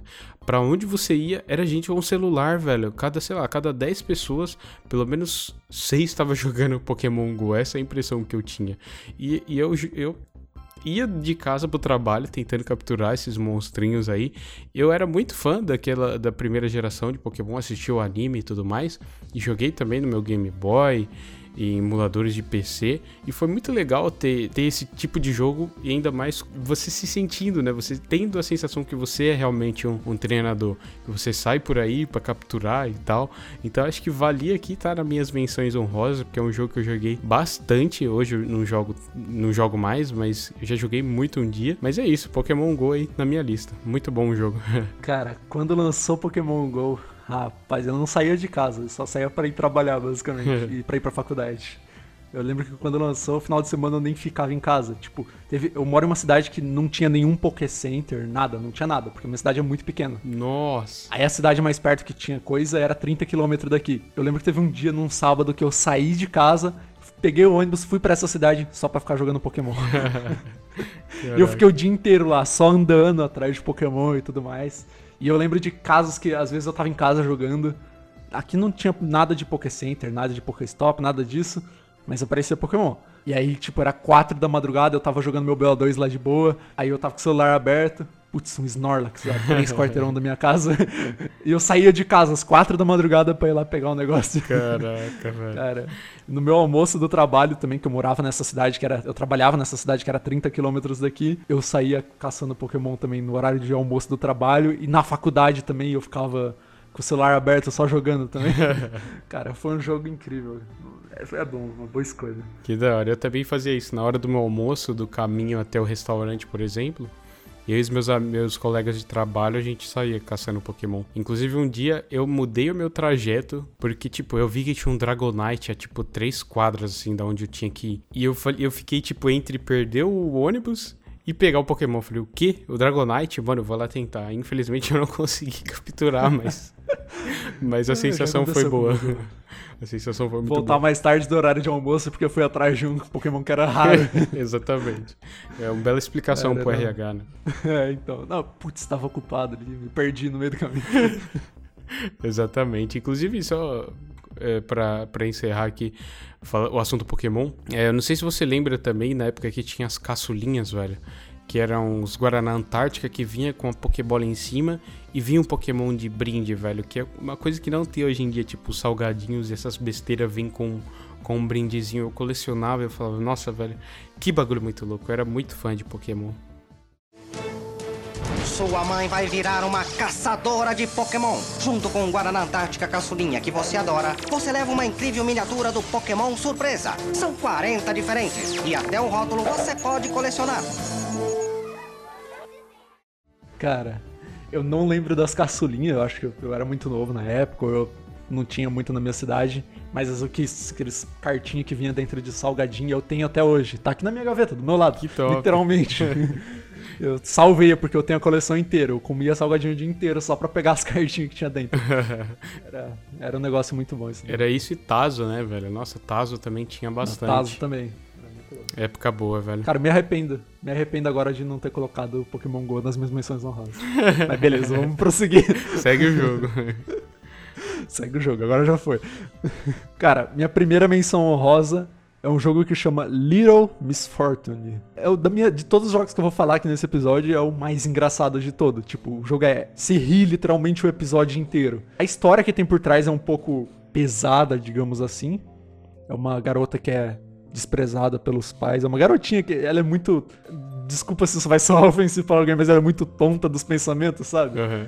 E ela é muito azarada também, então tem uma parte, não é spoiler, mas tem uma parte do jogo que ela acha um cachorrinho, ela chuta a bola pra brincar com o cachorrinho, a bola bate no poste e volta na cabeça dela, ela cai no chão. e você dá risada dessas coisas. É incrível, cara. Tem uma parte que ela tá no zo... Não é spoiler também, não é nada envolvendo a história, mas é uma parte muito engraçada.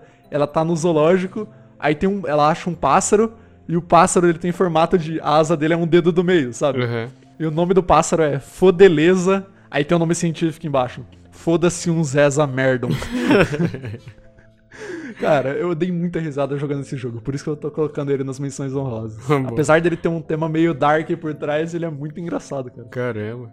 Eu acho que o único jogo assim do gênero que, que era besterol e que eu dei muita risada jogando, mas que eu não zerei, mas que eu joguei um pouco, South Park, a força que. que a, a- como é que é? Ter Stick of True ou ter Butthole alguma coisa, não lembro direito o nome. Cara, eu zerei o South Park ter Stick of True, a vareta da verdade lá. Aham. É muito bom também, cara. Você dá bastante risada. É que o, humor de South Park é meio pesado e, e não tem noção nenhuma com algumas coisas. O nível de dificuldade do jogo é você escolher a cor de pele do teu personagem. É verdade. Agora que você falou do, do, do outro jogo, eu não lembro se foi esse que eu joguei, mas era um que no começo, tipo, você vai escolher seu nome, aí, ah, você tem certeza que seu nome é esse?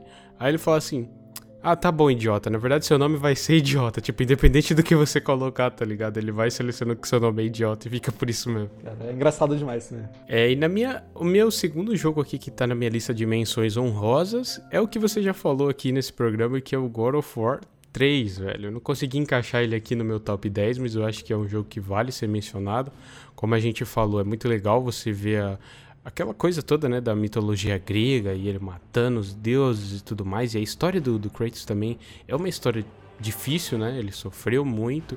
Você não é justificar, quer dizer, até certo ponto é justificável tudo que ele faz, né? Porque ele perdeu, pô, perdeu. quero minha vingança. Eu quero minha vingança, Zeus. E o que é aquela voz dele, né, mano? Nossa, que voz sensacional Nossa, é muito grossa, né, cara? É muito. Ah, eu não cheguei a jogar o dublado do 3, mas... o- Ah, não, eu digo o dublador original o mesmo. dublador do novo inglês. mesmo. Não, né? no inglês. Falaram que ficava... Hã? O inglês mesmo. O, que, o que dubla o jogo mesmo. Do inglês? Ah, tá, do inglês mesmo. O dublado em português é da hora também, né? Eu não sei Ou se não jogou dublado? o, o 3 eu acho que não tem, mas você tá dizendo do novo? Ah, não, o 3 não. O novo. Ah, o novo, cara. Hum. Ah, Eu até esqueci de comentar isso quando eu tava falando sobre esse jogo. Mas Uhum. a pena é que eu tive que jogar em português de Portugal, velho. Isso foi muito triste. Nossa. Você irá pagar por isso. Eu quero minha vingança, meu. É bem nesse nível, sabe?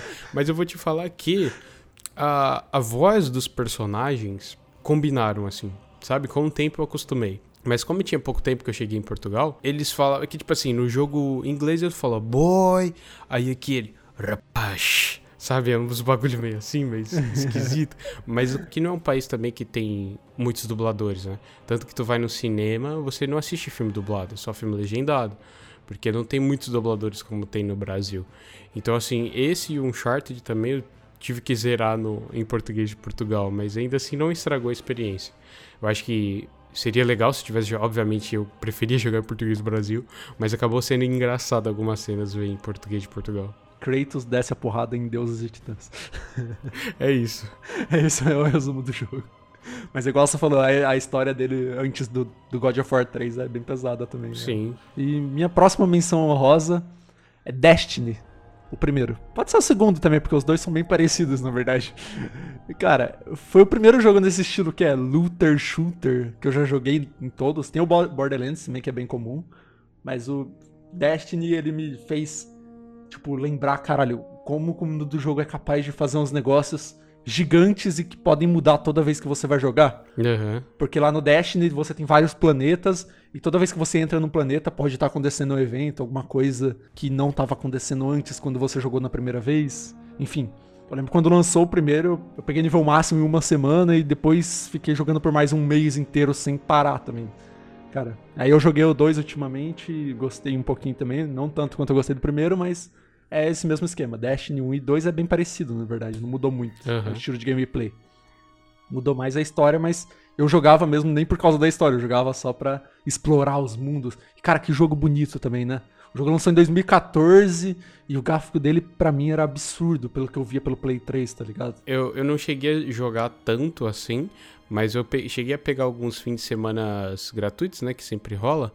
Mas eu, eu desisti de jogar por causa do sistema de progressão do jogo, sabe? Porque às vezes as, as outras pessoas estavam muito. no nível muito à frente, só que me, eu, eu meio que tinha a impressão que eu caía no lobby com essas pessoas que já eram muito boas e eu era um amador, sabe? Eu não, aí não, eu não me empreendeu muito nisso, mas eu achei legal o sistema de, de exploração, como você falou, os gráficos também eu achei sensacional, mas não é um jogo que não me, não me cativou a, a sair do COD para jogar ele, sabe?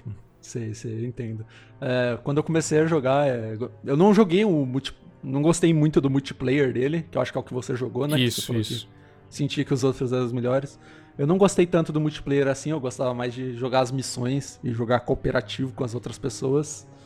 E o fato de, tipo, sei lá, eu tá andando em um planeta e eu acabar achando uma outra pessoa que nem tá no meu grupo lá explorando o planeta, fazendo a missão dele também. Isso daí eu achava muito da hora, cara. Pra mim, sei lá, explodiu minha cabeça na época que eu joguei. Pra quem só jogava COD, ter jogado isso daí por um tempinho fez eu pensar, caralho, que louco. É, um mundo um pouco diferente, né? e, cara, talvez seja uma surpresa para você, minha última menção honrosa aqui, mas vai ser o Black Ops 2, velho. Uh, o quê? Você colocou no menções honrosas o Black Ops 2? Coloquei no menções honrosas, velho. Porque assim, é o que eu já comentei também em algum episódio anterior, porque é um jogo que eu não consegui aproveitar tanto quanto eu gostaria no começo, no seu lançamento. Porque ele lançou lá em 2012, né? No final de 2012, o vida útil dele foi 2013. Só que foi o ano que eu comecei a trabalhar.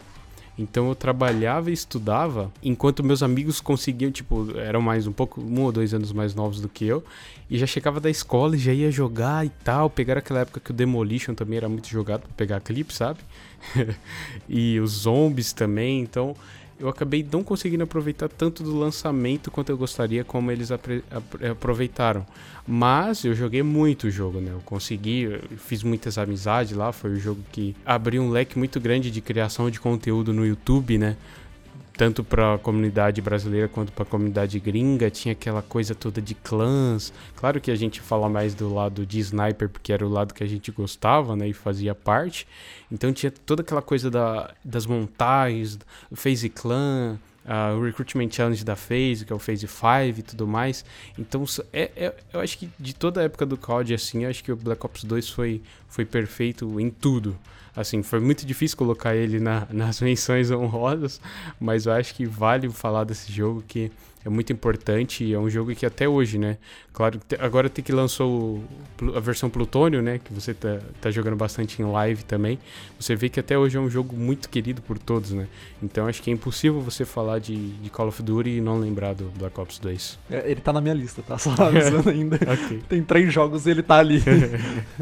Eu ainda vou falar mais dele, mas sem palavras, cara. Black Ops 2 é simplesmente incrível. Porque falar de um jogo que foi o melhor na época que lançou foi o melhor no próximo ano, foi o melhor COD do próximo ano, foi o melhor do próximo ano, do próximo. E agora voltou em 2020 também. E todo mundo gosta. Exatamente, velho. Cara, não, o jogo é sensacional. Eu vou falar mais dele depois.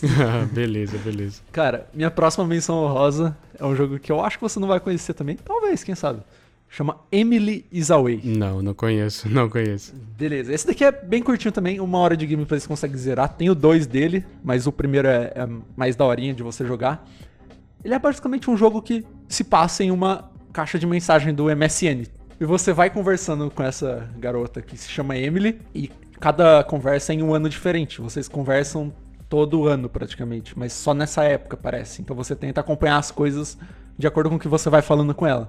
E é um jogo de escolha também. Uhum. Pelo que dá para entender, o objetivo é você tentar conquistar a Emily.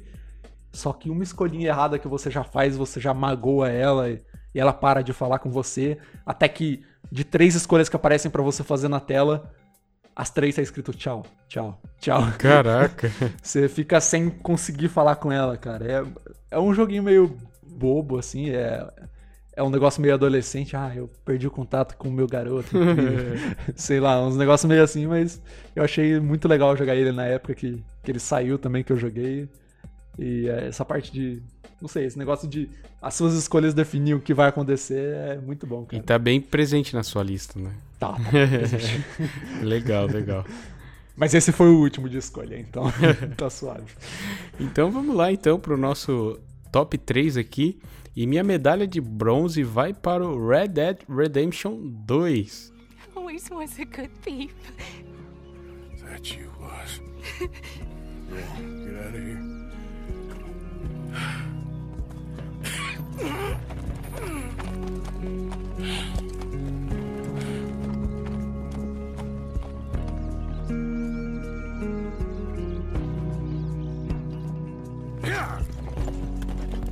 Many miles we walk, the many things we learn, the building of a shrine.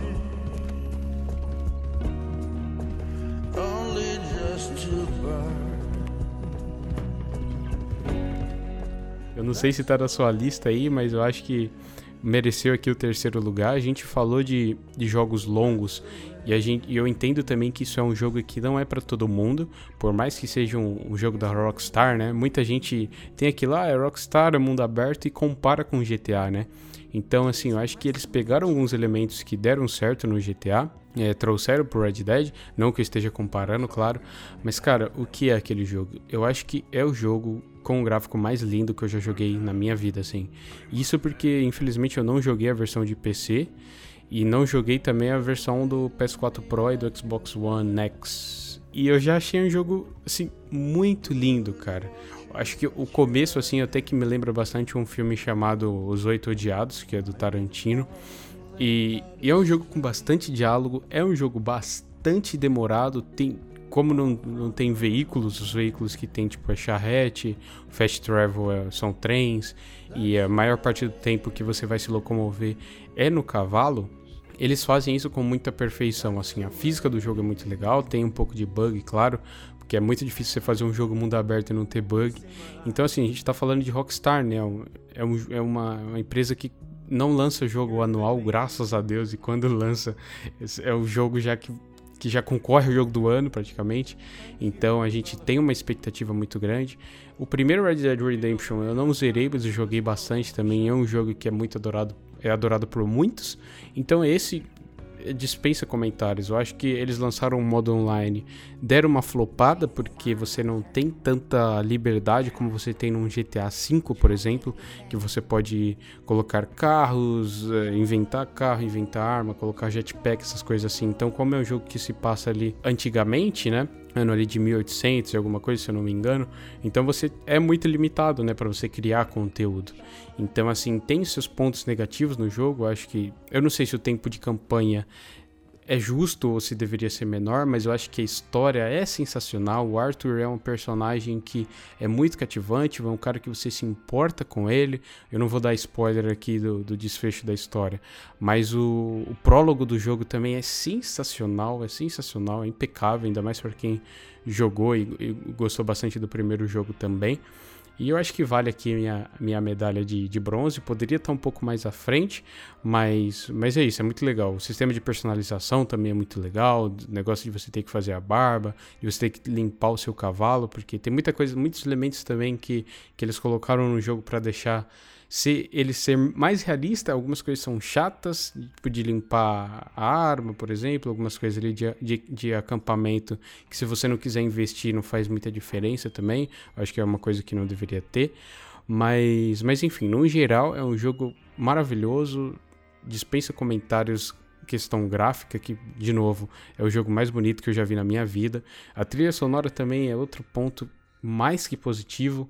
Tem uma das missões que eu não me lembro qual é exatamente, mas que você sai e pega um cavalo, aí meio que coloca umas faixas pretas na tela e começa a tocar uma música de fundo que parece cena de filme, velho. É, é algo maravilhoso, assim, que eu nunca vi em nenhum jogo antes. E é isso, eu acho que eu vou demorar muito a zerar esse jogo novamente, porque ele é extremamente longo. Eu demorei, sei lá, uns dois, três meses assim para zerar, porque eu não conseguia jogar por muitas horas em sequência. Mas quando eu pegava ele pra jogar, eu jogava umas duas, três horas sossegado. E, meu, que jogo. Que jogo. Nunca joguei e acho que não vou nunca jogar. É o tipo de jogo que não, não é muito meu estilo, assim. E, e o tamanho da campanha dele também não colabora muito, que é bem grande. Mas entendo ele tá aí no teu top. Tem muita gente que fala bem. Tem um amigo meu que recomendou, ele fica insistindo para eu comprar, mas eu resisto. mas pois é, isso aí, cara. Red Dead Redemption 2, jogaço. Vamos lá, qual que é o seu terceiro lugar aí? Minha medalha de bronze vai pra Fortnite.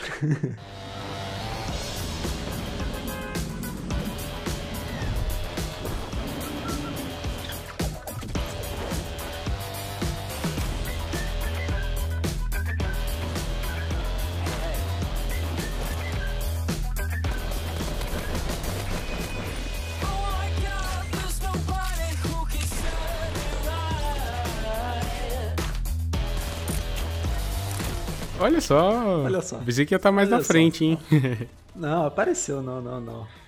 Apareceu, tá aí. Fortnite, eu falei, eu não vou deixar ele de fora porque foi um jogo bem marcante para mim. Ele foi o jogo que fez eu perceber que eu consigo ser bom em algo, ser melhor que as outras pessoas em algo. Sei lá, se por exemplo eu pegar COD, que é um jogo que eu joguei bastante, e eu me focar, ah, vou jogar hoje para ganhar cinco partidas de Domination. Talvez eu não consiga, porque eu não sou o melhor player de COD do mundo. Eu jogava COD para me divertir só que se eu fizer isso no Fortnite, ah, vou ganhar 5, vou focar hoje pra ganhar 5 partidas em. Ah, eu consigo, e consigo suave, sabe? Quando falaram do negócio do skill based matchmaking, que você chegou a comentar antes lá no começo do episódio, é, eu fiquei, ah, beleza, vou cair com gente do meu nível, não tem problema. Só que quando lançaram, eu não sentia impacto nenhum em partida normal, sabe? Pra mim tava a mesma coisa que tava antes. Que isso, hein? Você vê o nível do cara. é, então, eu fiquei, caralho, mas por que, que tá todo mundo reclamando? Pra mim tá a mesma coisa, tá ligado? É porque as pessoas que realmente jogam bem jogam o modo competitivo. Não joga as partidas normal, que é o que tem skill based de matchmaking. Então eu acabava jogando. Eu que jogo já num nível competitivo, eu posso dizer, eu acho.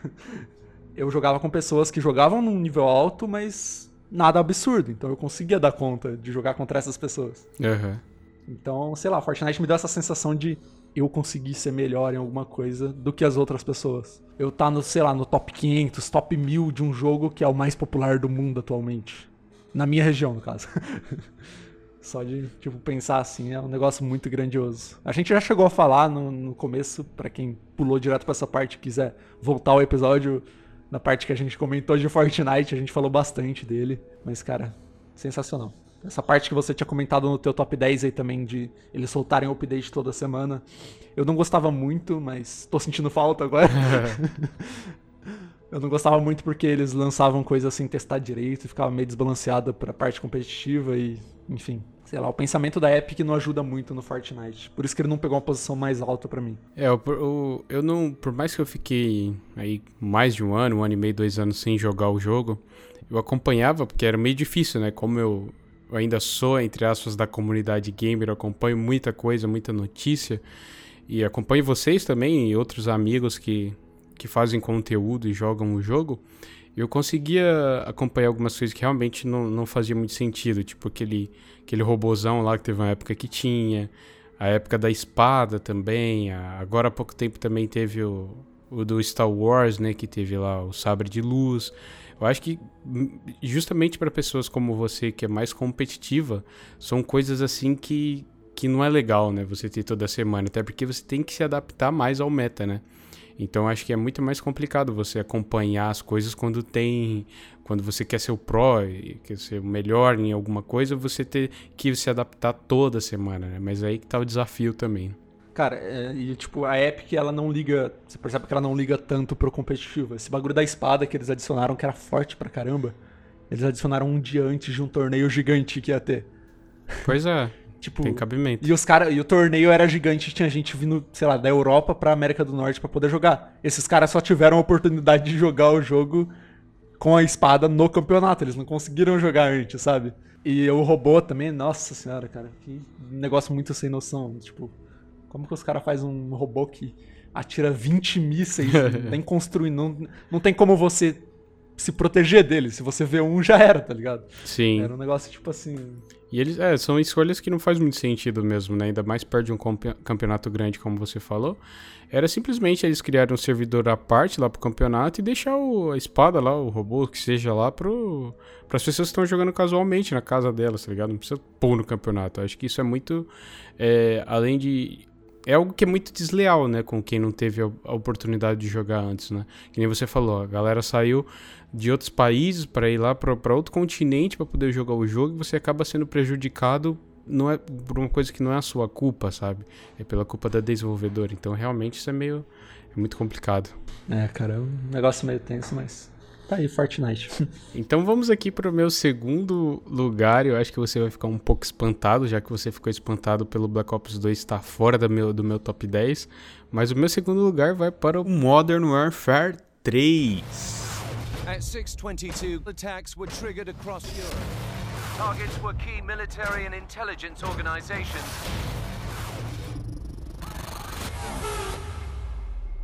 The symbols you have always looked to for strength are smoldering in ruin. This is what your greed has brought you. Hunting Makarov is like hunting a shadow. We need a shadow of our own. The life you knew before is gone. Today, we fight to bring it back.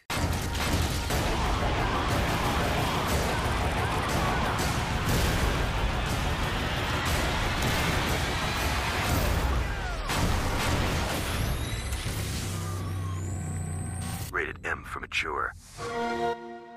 Quando você comentou aqui antes sobre ele, eu falei, putz. Cara, eu achei que você ia falar Ghost, já ia ficar. Não, tá louco, não, não, não, não, não.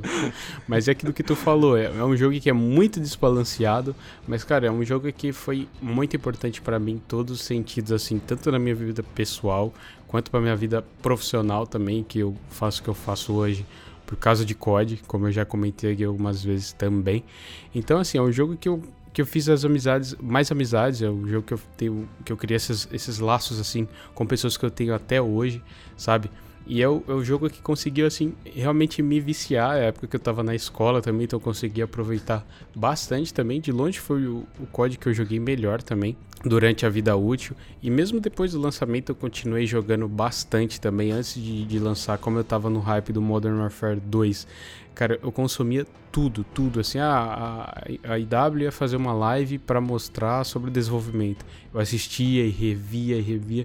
Então eu consumia muito assim sobre o jogo. Então acho que não tem como estar tá de fora. De longe, esse é o meu, é o meu COD favorito, por mais todos os problemas que a gente sabe que ele tinha, como você falou, né? FMG9 aqui, a CR, MP7 tinha muita coisa desbalanceada, mas que é, é, culpa das desenvolvedoras, né? Foi o mesmo problema que eles tiveram para balancear o Modern Warfare 2, eles tiveram também no Modern Warfare 3, mas ainda assim, cara, a sensação de pegar uma Moab, por exemplo, é uma coisa que eu não, não consigo repetir hoje em dia em outros jogos. Tanto que no Modern Warfare que lançou, eu não tenho nem vontade de tentar pegar o, o Nuke, velho. Porque, sei lá, para mim Moab é a melhor coisa que tinha. Então você, na época, eu juntava ali meus amigos para para tentar pegar uma Double Moab, por exemplo. Até depois, mais pro meio do jogo que eu comecei a jogar de sniper. Então, você pegar uns clipes ali, aqueles mapas maravilhosos também que eu tô torcendo muito pro Modern Warfare. Pegar tipo Hard Hat, Bootleg, Mission.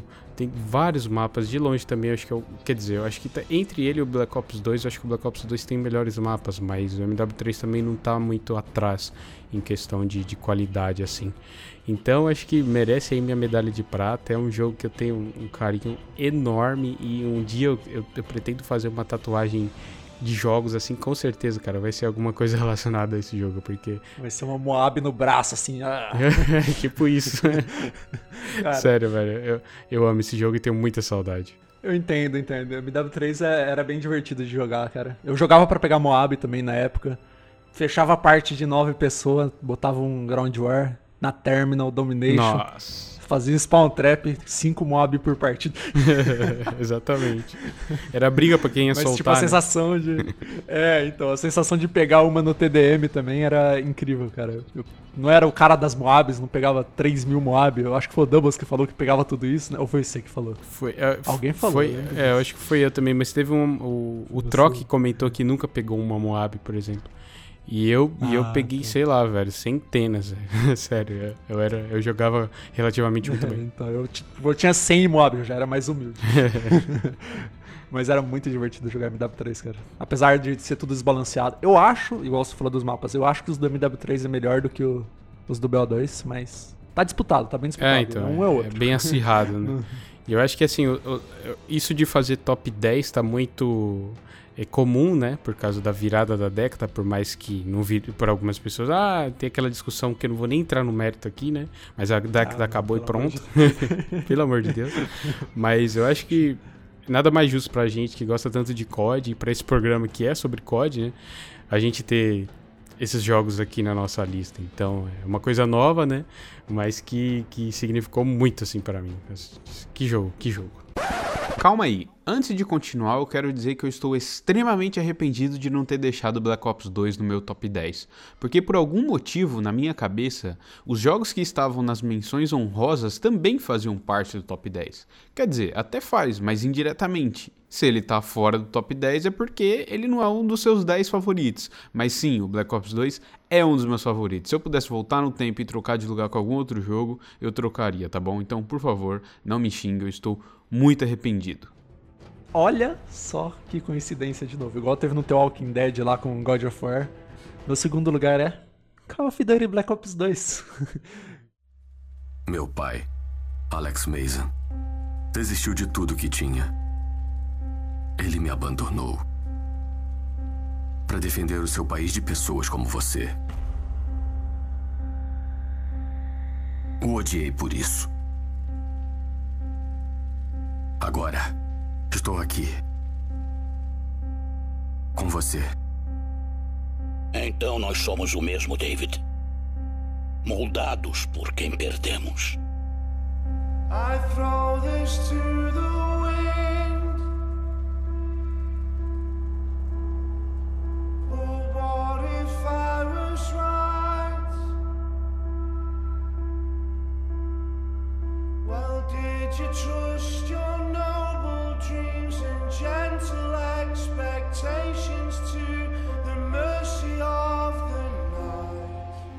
Olha só, imaginei. É, cara. Não ganhou, mas o primeiro jogo tem mais impacto para mim. Mas, cara, o BO2, negócio falou na parte de amizade, cara. Eu fiz muitos amigos no BO2 e, e é amigo que você, sei lá, é mais amigo dessa pessoa do que alguém que você é amigo na vida real. Sim. Então, você, se, se algum dia eu sei, se eu, por exemplo, for pra São Paulo, eu tenho um monte de amigo lá. Eu, se eu falar pra ele, eu posso dormir na tua casa, sei lá, ele vai deixar de boa, tá ligado? Porque eu conheço o cara faz anos e. É, velho, eu acho que. Eu, eu falei de amizades no, no MW3, mas no, no BO2 também eu fiz muitos amigos que eu tenho até hoje, até principalmente da, da galera da BZ e tal, né? E foi bem isso mesmo. Eu tive a oportunidade, como eu morava na capital de São Paulo, muita gente é de lá, né?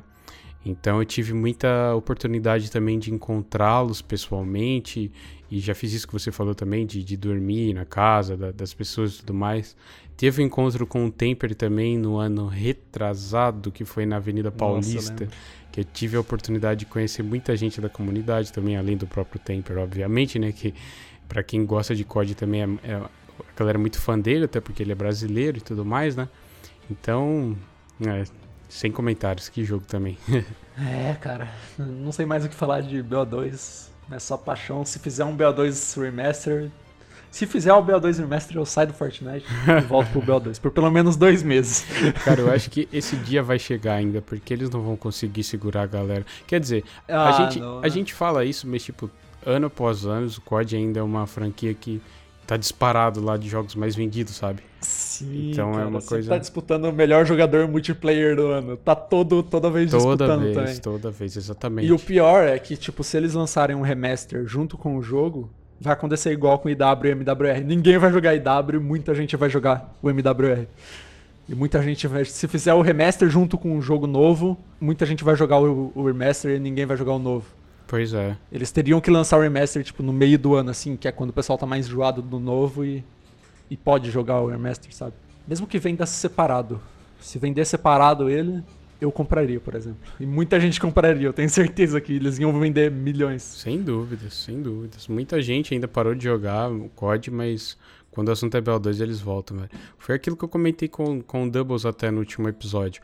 Eu acho que vai chegar uma etapa assim que eles vão ter que fazer um crossover igual eles fizeram com o COD Online lá na China. E você junta tudo que tem de bom em todos e, e joga lá, sabe? Nossa, Porque assim, cara. eles erraram naquilo de, de lançar o IW e o Modern Warfare Remaster no mesmo ano, porque você divide a base de jogadores, né? Mas eu entendi porque também era mais um jogo no futuro e sabia que se fosse só aquele jogo sozinho, mano, não ia vender. Teve aquela parada de ser um dos vídeos com mais dislike na história do YouTube. Então, assim, se eles não fizessem isso, eles não iam vender o jogo. Então foi uma forma ali deles de, de puxar a galera da antiga, né? Mas que acabou não dando tão certo assim, né? Claro, o MW deu certo, mas o IW foi um completo fiasco. Os zombies também, igual você tinha comentado, eu joguei bastante na época dele. E é bem divertido até. Eu comecei a jogar os zombies. Eu não cheguei a comentar isso antes de tudo, mas deixa eu falar rapidinho agora. Os zombies eu joguei bastante no World of War, tipo, muito mesmo. Meu primo e meu tio vinham aqui em casa, aí ficava eu, meu primo, meu tio e meu pai jogando zombies o dia inteiro, sabe? Split screen. Era uma parada muito.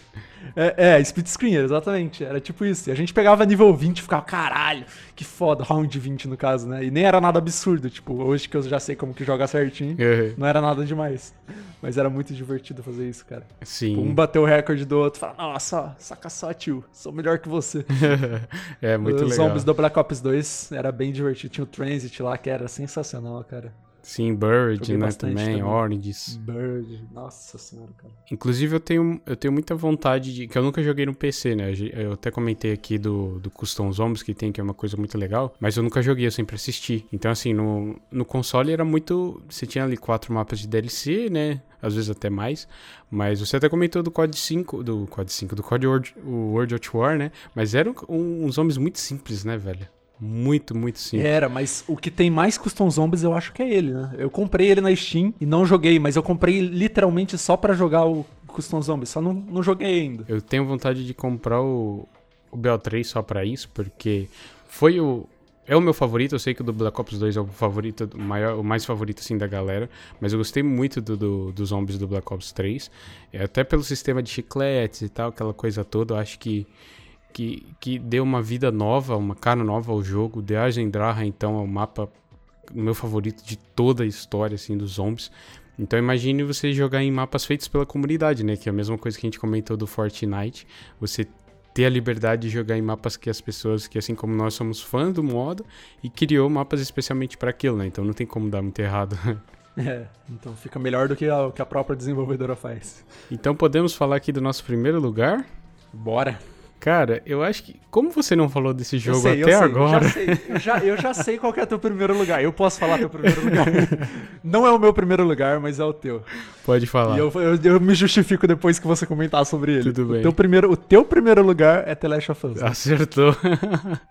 E se for verdade? Preciso lembrar você do que tem lá fora. Era uma vez. Eu tinha alguém de quem eu gostava. E nesse mundo, isso só serve mesmo para uma coisa: matar você. Preciso tirar alguma coisa da cidade. Ela é só uma carga, Joel. Só quero uns equipamentos simples, o suficiente para ir embora. Acho que tem a ver com aquela garota. Tem tudo a ver com aquela garotinha. Não pode ser muito pior que aqui. Pode? Somos uns ferrados, Joel. Faz tempo que é assim. Não, somos sobreviventes. É a nossa chance. Acabou, Tess! Do que você tem medo? Esse assunto é muito delicado. O que a gente vai fazer? Faça os tiros valerem a pena.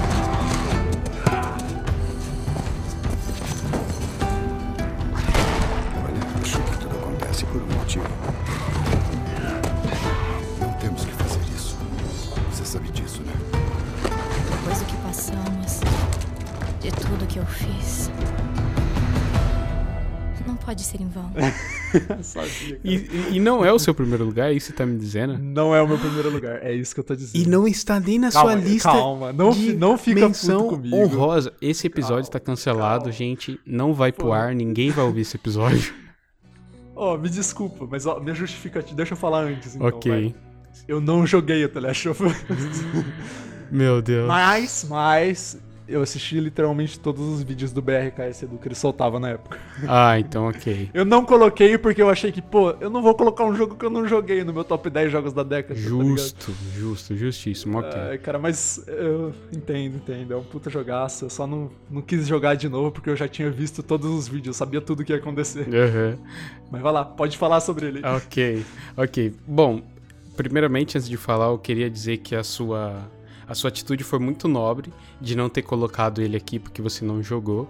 Porque existe aquela, aquela discussão, né? Que não é nem, nem tanta discussão assim. Se você assistir a gameplay do jogo inteiro, quer dizer que você zerou o jogo? Não. Mas você sabe tudo sobre a história e tudo mais, né? O que vai acontecer.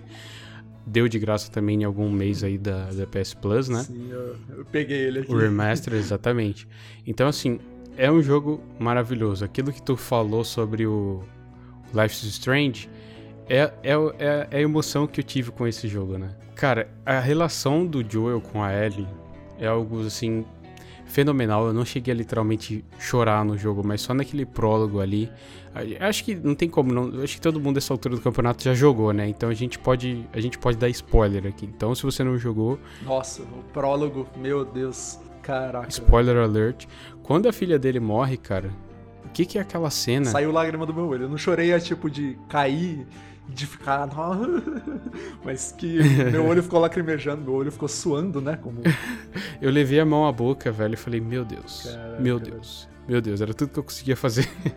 É incrível esse jogo. E é um tema de apocalipse, que eu, um negócio que eu curto bastante. Eu realmente só não joguei porque eu já tinha visto tudo. Então eu falei, caralho, mas vai ser broxante eu saber o final, tá ligado? é, realmente, eu não joguei a DLC, por exemplo. A DLC eu assisti do BRQS Edu inteira também. É uma DLC muito bacana. Até porque eu não tive o PlayStation 3, então eu, não- eu já joguei a versão remasterizada na casa de um amigo meu, não cheguei a zerar, mas eu cheguei a zerar em um fim de semana, assim, um dia, na verdade, né? Eu peguei, sentei e zerei com meu primo esse, o, o The Last of Us. Ele já tinha zerado umas 4, 5 vezes. Eu fui pra casa dele literalmente só pra fazer isso, velho. Falei, mano, deixa eu passar a noite aí, eu preciso jogar esse jogo. Todo mundo tá comentando e tal, consegui fugir dos spoilers. E foi assim, eu acho que. a melhor experiência que eu já tive, assim, com campanha, porque se eu for falar de multiplayer, obviamente é COD, né? Mas eu acho que experiência de campanha é, é, The, Lost, é The Last of Us, não tem como. Trilha sonora, aquela Nossa, música. cara. Nossa, meu Deus do céu. Que- Nossa. É, é maravilhoso. E tem outros personagens também ao decorrer da história que você é, acaba pegando aquela empatia, né? E, e- e você se preocupa com o personagem e, e- e todo mundo que entra na história tem um- uma história também de vida naquele universo muito legal, sabe? Então todos têm um porquê ali, não é ninguém tipo descartável, sabe? Acaba de um jeito fenomenal. Eu estou ansiosíssimo pro, pro The Last of Us 2. Vai ser o, o jogo aí que vai me fazer pegar o PlayStation 4 de novo antes de lançar o PlayStation 5, só pra eu poder zerar, porque não tem como, cara. É, é, é maravilhoso. Inclusive, eu fiquei muito impressionado, porque eu falei, putz, ele não falou até agora, vai ser o. Vai ser o top 1, você achou também, né? É. Cara, é um jogo que eu me, eu me arrependo. Eu me arrependo de ter assistido. Eu queria não ter pegado spoiler nenhum, não saber dele, só pegar pra jogar, sabe? E foi um jogo que, tipo, eu ficava ansioso pra ver a gameplay, então eu imagino quem tava jogando. Sim, eu acho que eu, eu tenho esse carinho muito grande com ele também, porque você sabe que é diferente. Tipo, eu pego Red Dead Redemption como exemplo novamente, foi o meu minha medalha de, pra, de, de bronze aqui, foi o terceiro lugar. Tinha certas coisas da história que eu esquecia, porque eu ficava, sei lá, às vezes eu ficava cinco dias sem jogar, sabe? Então eu esquecia algumas coisas. Já o The Last of Us, como eu zerei numa, numa noite só, eu consegui pegar tudo da história, sabe? Tudo, tudo, tudo. Inclusive, antes de lançar o 2, eu tenho que pegar e. É, Eu vou rejogar também, eu vou jogar o 1 inteiro quando for lançar o 2, quando estiver perto. Boa. Só pra- Boa, boa. É isso aí. Se calhar, é verdade, se calhar até vale mais eu pegar o, o remasterizado que eu não cheguei a zerar e zerar no Play 4 e depois comprar, porque, velho, ah, que jogo maravilhoso, velho. Que jogo maravilhoso. Vamos lá pra minha medalha de ouro, então. Bora. Cara, eu acho que ninguém que tá escutando esse top 10 vai esperar esse jogo na minha medalha de ouro. Talvez uma pessoa ou outra, sabe? Mas chama Tu The Moon. Para a lua, a tradução literal.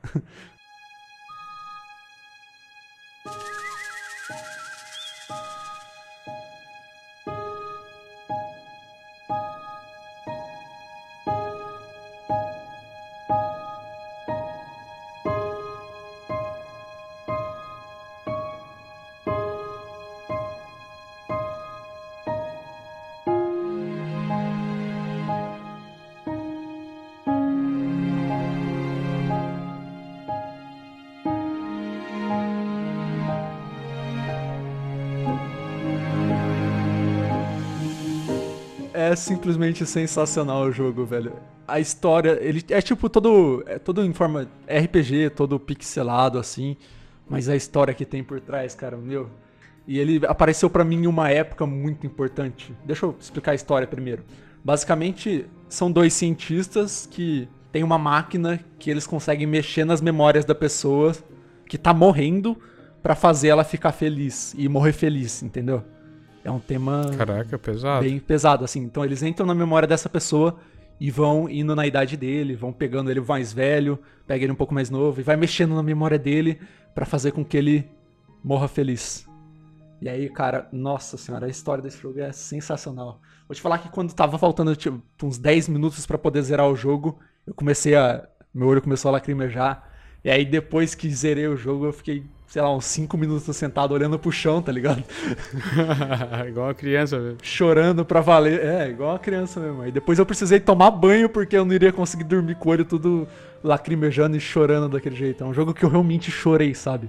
Pra valer. Que da hora. Cara, que história sensacional. A música desse jogo é nossa senhora, cara. Se eu Quando eu escuto, já, meu olho já fica meio que. Eu lembro da história e fico, caralho, velho. É que eu não, não posso dar spoiler, mas. Meu, vale a pena jogar. Ele custa acho que 17 reais na Steam e fica tipo 5 reais quando tá em promoção. Vale muito a pena. É 3, 4 horas de gameplay você zera. E se prepara pra chorar se você for jogar prestando atenção na história certinho, porque ele é incrível, cara. E aí ele veio pra mim em uma época importante, igual eu tava falando, porque eu sempre fui viciado em jogar um jogo só, sabe? Eu joguei muito COD, aí eu joguei muito Fortnite quando lançou. Aí ele lançou. Eu peguei pra jogar o The Moon ano passado, tipo em junho, sabe? O o Fortnite tava uma merda, aí COD eu não queria jogar, porque acho que tava o BO4 na época, e o BO4 eu achei muito ruim, e eu não queria voltar pra jogar o BO2 em 2019. Aí eu, eu peguei pra jogar esse jogo é bom que eu tinha ouvido, ouvido, sei lá, eu ouvi alguém falar e eu vi que tava com preço barato, tava em promoção. Eu falei, ah, vamos jogar isso daqui. Por que não, tá ligado? Era um dia que eu tava, sei lá, mó de boa, e falei, ah, vou jogar esse jogo aqui, vamos ver qual que é. Aí ele, eu zerei ele, me deu aquela sensação, eu fiquei chorando, eu fiquei, demorei uma hora para dormir, fiquei pensando na história, fiquei, caralho, que louco, velho. E aí foi, foi nessa época que eu comecei a falar, pensar, caralho, será que tem algum outro jogo que vai me fazer ficar triste assim? E chorar esse tanto, e ter essa emoção? E foi aí que eu comecei a procurar, entrar no mundo do jogo, saber das notícias, saber quando que o jogo lança, a data que ele lança e parar de focar em um jogo só. Foi aí que eu comecei a jogar vários jogos indies, vários jogos que ninguém conhece e vai me acompanhar todos os lançamentos de perto, sabe? Foi aí que eu realmente entrei no mundo dos games. Esse é o impacto desse jogo para mim, cara além da história. Cara, que. Louco, né? Que descrição. Descrição perfeita, assim, do porquê que foi o seu. seu não vou nem dizer medalha de ouro, foi o seu troféu aí, de ouro. Tanto que eu até dei um Google aqui pra ver que jogo que era. E é, tá aqui um vídeo do Alan Zoka. E o título do vídeo é To The Moon, Vamos Chorar, parte 1. é, eu, tipo, eu vi a gameplay do Alan depois. Depois que eu zerei o jogo, né? Uma semana depois, tá ligado? Aí ele, ele realmente cai em lágrimas também. Tipo eu quando eu joguei, só que eu acho que eu, eu precisei tomar banho depois não sei se ele precisou também. eu demorei para dormir depois, mas tipo. Cara, que incrível, velho. Eu chorei assistindo a gameplay dele, só pra você ter noção. Olha, eu, eu, fiquei intrigado também a jogar novamente, né? Como os últimos três aí que eu não conhecia que você falou. E ele tem pra, tipo, Android, iOS, Nintendo Switch, PC, tem pra quase tudo, velho. Mas eu acho que. Ele, ele foi bem popular. É, então, acho que. Mas eu acho que vale a pena, obviamente, jogar pelo PC, já que eu tenho oportunidade. Ainda mais porque ele é baratinho, é. né? Mas que legal, velho. Eu acho que foi um primeiro lugar, assim, perfeito. É, eu acho que já até sei o título do, desse programa. Vai ser assim, um top 10 jogos da década que você nunca viu. Porque assim, se você for pegar top 10 aí por aí, de outros podcasts famosos, até youtuber, ou, ou, ou, portais de notícias grandes, você vai ver que é meio a mesma coisa, sabe? Tem ali Sekiro, é, tem Disco o, Elysium, o Death Strand, Death Strand. Exato, Persona é, 5. É bem parecido, sabe? Exatamente. Então acho que é por isso que eu quis trazer esse programa também, por mais que não seja escolha com jogos técnicos, né? Mas são jogos que fizeram parte da nossa história, que são importantes pra gente aí de alguma forma, né? E, e é isso, cara. Você falou até dos jogos indies, inclusive tem um que eu não lembro o nome, que eu não sei se você conhece, mas eu vou dar uma pincelada assim para ver se você sabe qual é. Que eu acho que eu tava vendo de algum vídeo no YouTube ou algum podcast, eu não lembro. É, se eu não me engano, foi no 99 Vidas que eu vi, que é um tema bem pesado também. Que, se eu não me engano, era o filho de um casal que estava com alguma doença terminal. E eles meio que fizeram esse jogo contando toda a vida do filho deles. O filho deles morreram, não conseguiu, não conseguiu sobreviver por muito tempo e tal. Só que a história do jogo é isso, velho. É, é, é, contando a, as etapas da vida dele e tudo mais. Aí o cara que recomendou esse jogo falou assim que é impossível você tem que ter um, um emocional muito forte para você jogar também, mas é impossível você jogar ele e não se emocionar. Então, eu tô vendo que os jogos indies é, é para mexer com o coração mesmo, né? Como é, diria o Galvão, haja o coração, velho. Eu não, não tô ligado qual jogo que é pela história. Talvez pelo nome eu lembraria, mas. Então eu não joguei só pela história, assim, já deu para perceber, mas. Se descobrir, me avisa. É, depois eu vou dar um, um Google aqui, se eu, te, se eu achar, eu te falo, já que você gosta. Uhum. Então é isso, gente. Eu acho que esse episódio aqui tá, até tá um pouco longo, né? Mas eu espero que vocês tenham gostado. Cruzca, você quer falar mais alguma coisa antes da gente encerrar? Só isso mesmo. Obrigado pela oportunidade aí, por me convidar, cara. É um prazer participar de um podcast. De ter meu nome lá no Spotify. Eu vou mandar pro meu pai ouvir também. mandar pra minha família. É isso aí. pra todo mundo ouvir. É isso aí. Muito da hora, cara. É isso aí, mas que bom, que bom que você curtiu participar. Eu agradeço também por você ter topado o convite, né? Que esse é um projeto que eu tô acreditando e tô, tô bem confiante também, tô gostando muito de fazer de longe, eu acho que é o... E que tá incrível, cara, tá, tá muito bom mesmo. Valeu. Eu acho que de longe, assim, é o projeto mais legal que eu já fiz é, pra internet. Não que eu tenha vários assim, né? Mas, mas tudo bem. E é isso, gente. Eu quero também convidar vocês a seguir o, o Crusca nas redes sociais dele. Ele também faz live quase todo dia lá na Twitch de Fortnite, de BO2 também. E seguir ele no Twitter, né? É Crusca com H no final em todas, Crusca. Passa aí pra galera. É, em tudo. Literalmente tudo. É Crusca com H no final. Não é um nome muito comum assim, então é tudo Crusca com H no final. É isso aí, mas vai estar lá também no nosso Twitter, caso você não lembre ou não sabe como escrever, que eu acho muito difícil, mas tem lá. Então é isso também, me sigam também lá no meu canal da minha Twitch, que é EAIFest, no meu Twitter também, que é EAIFest, com Y no final. E é isso, galera, a gente vai ficando por aqui. Muito obrigado para você que escutou até aqui. Espero que vocês tenham gostado desse episódio. Não esquece de mandar lá pra gente também no Twitter aí qual é o seu top 10 e comentar também sobre os jogos aqui que a gente colocou na nossa lista. Se você já conhece também esses que o Crusca, Crusca jogou e colocou aqui no top 10. E é isso, galera. Até o próximo programa. Até mais. Fui!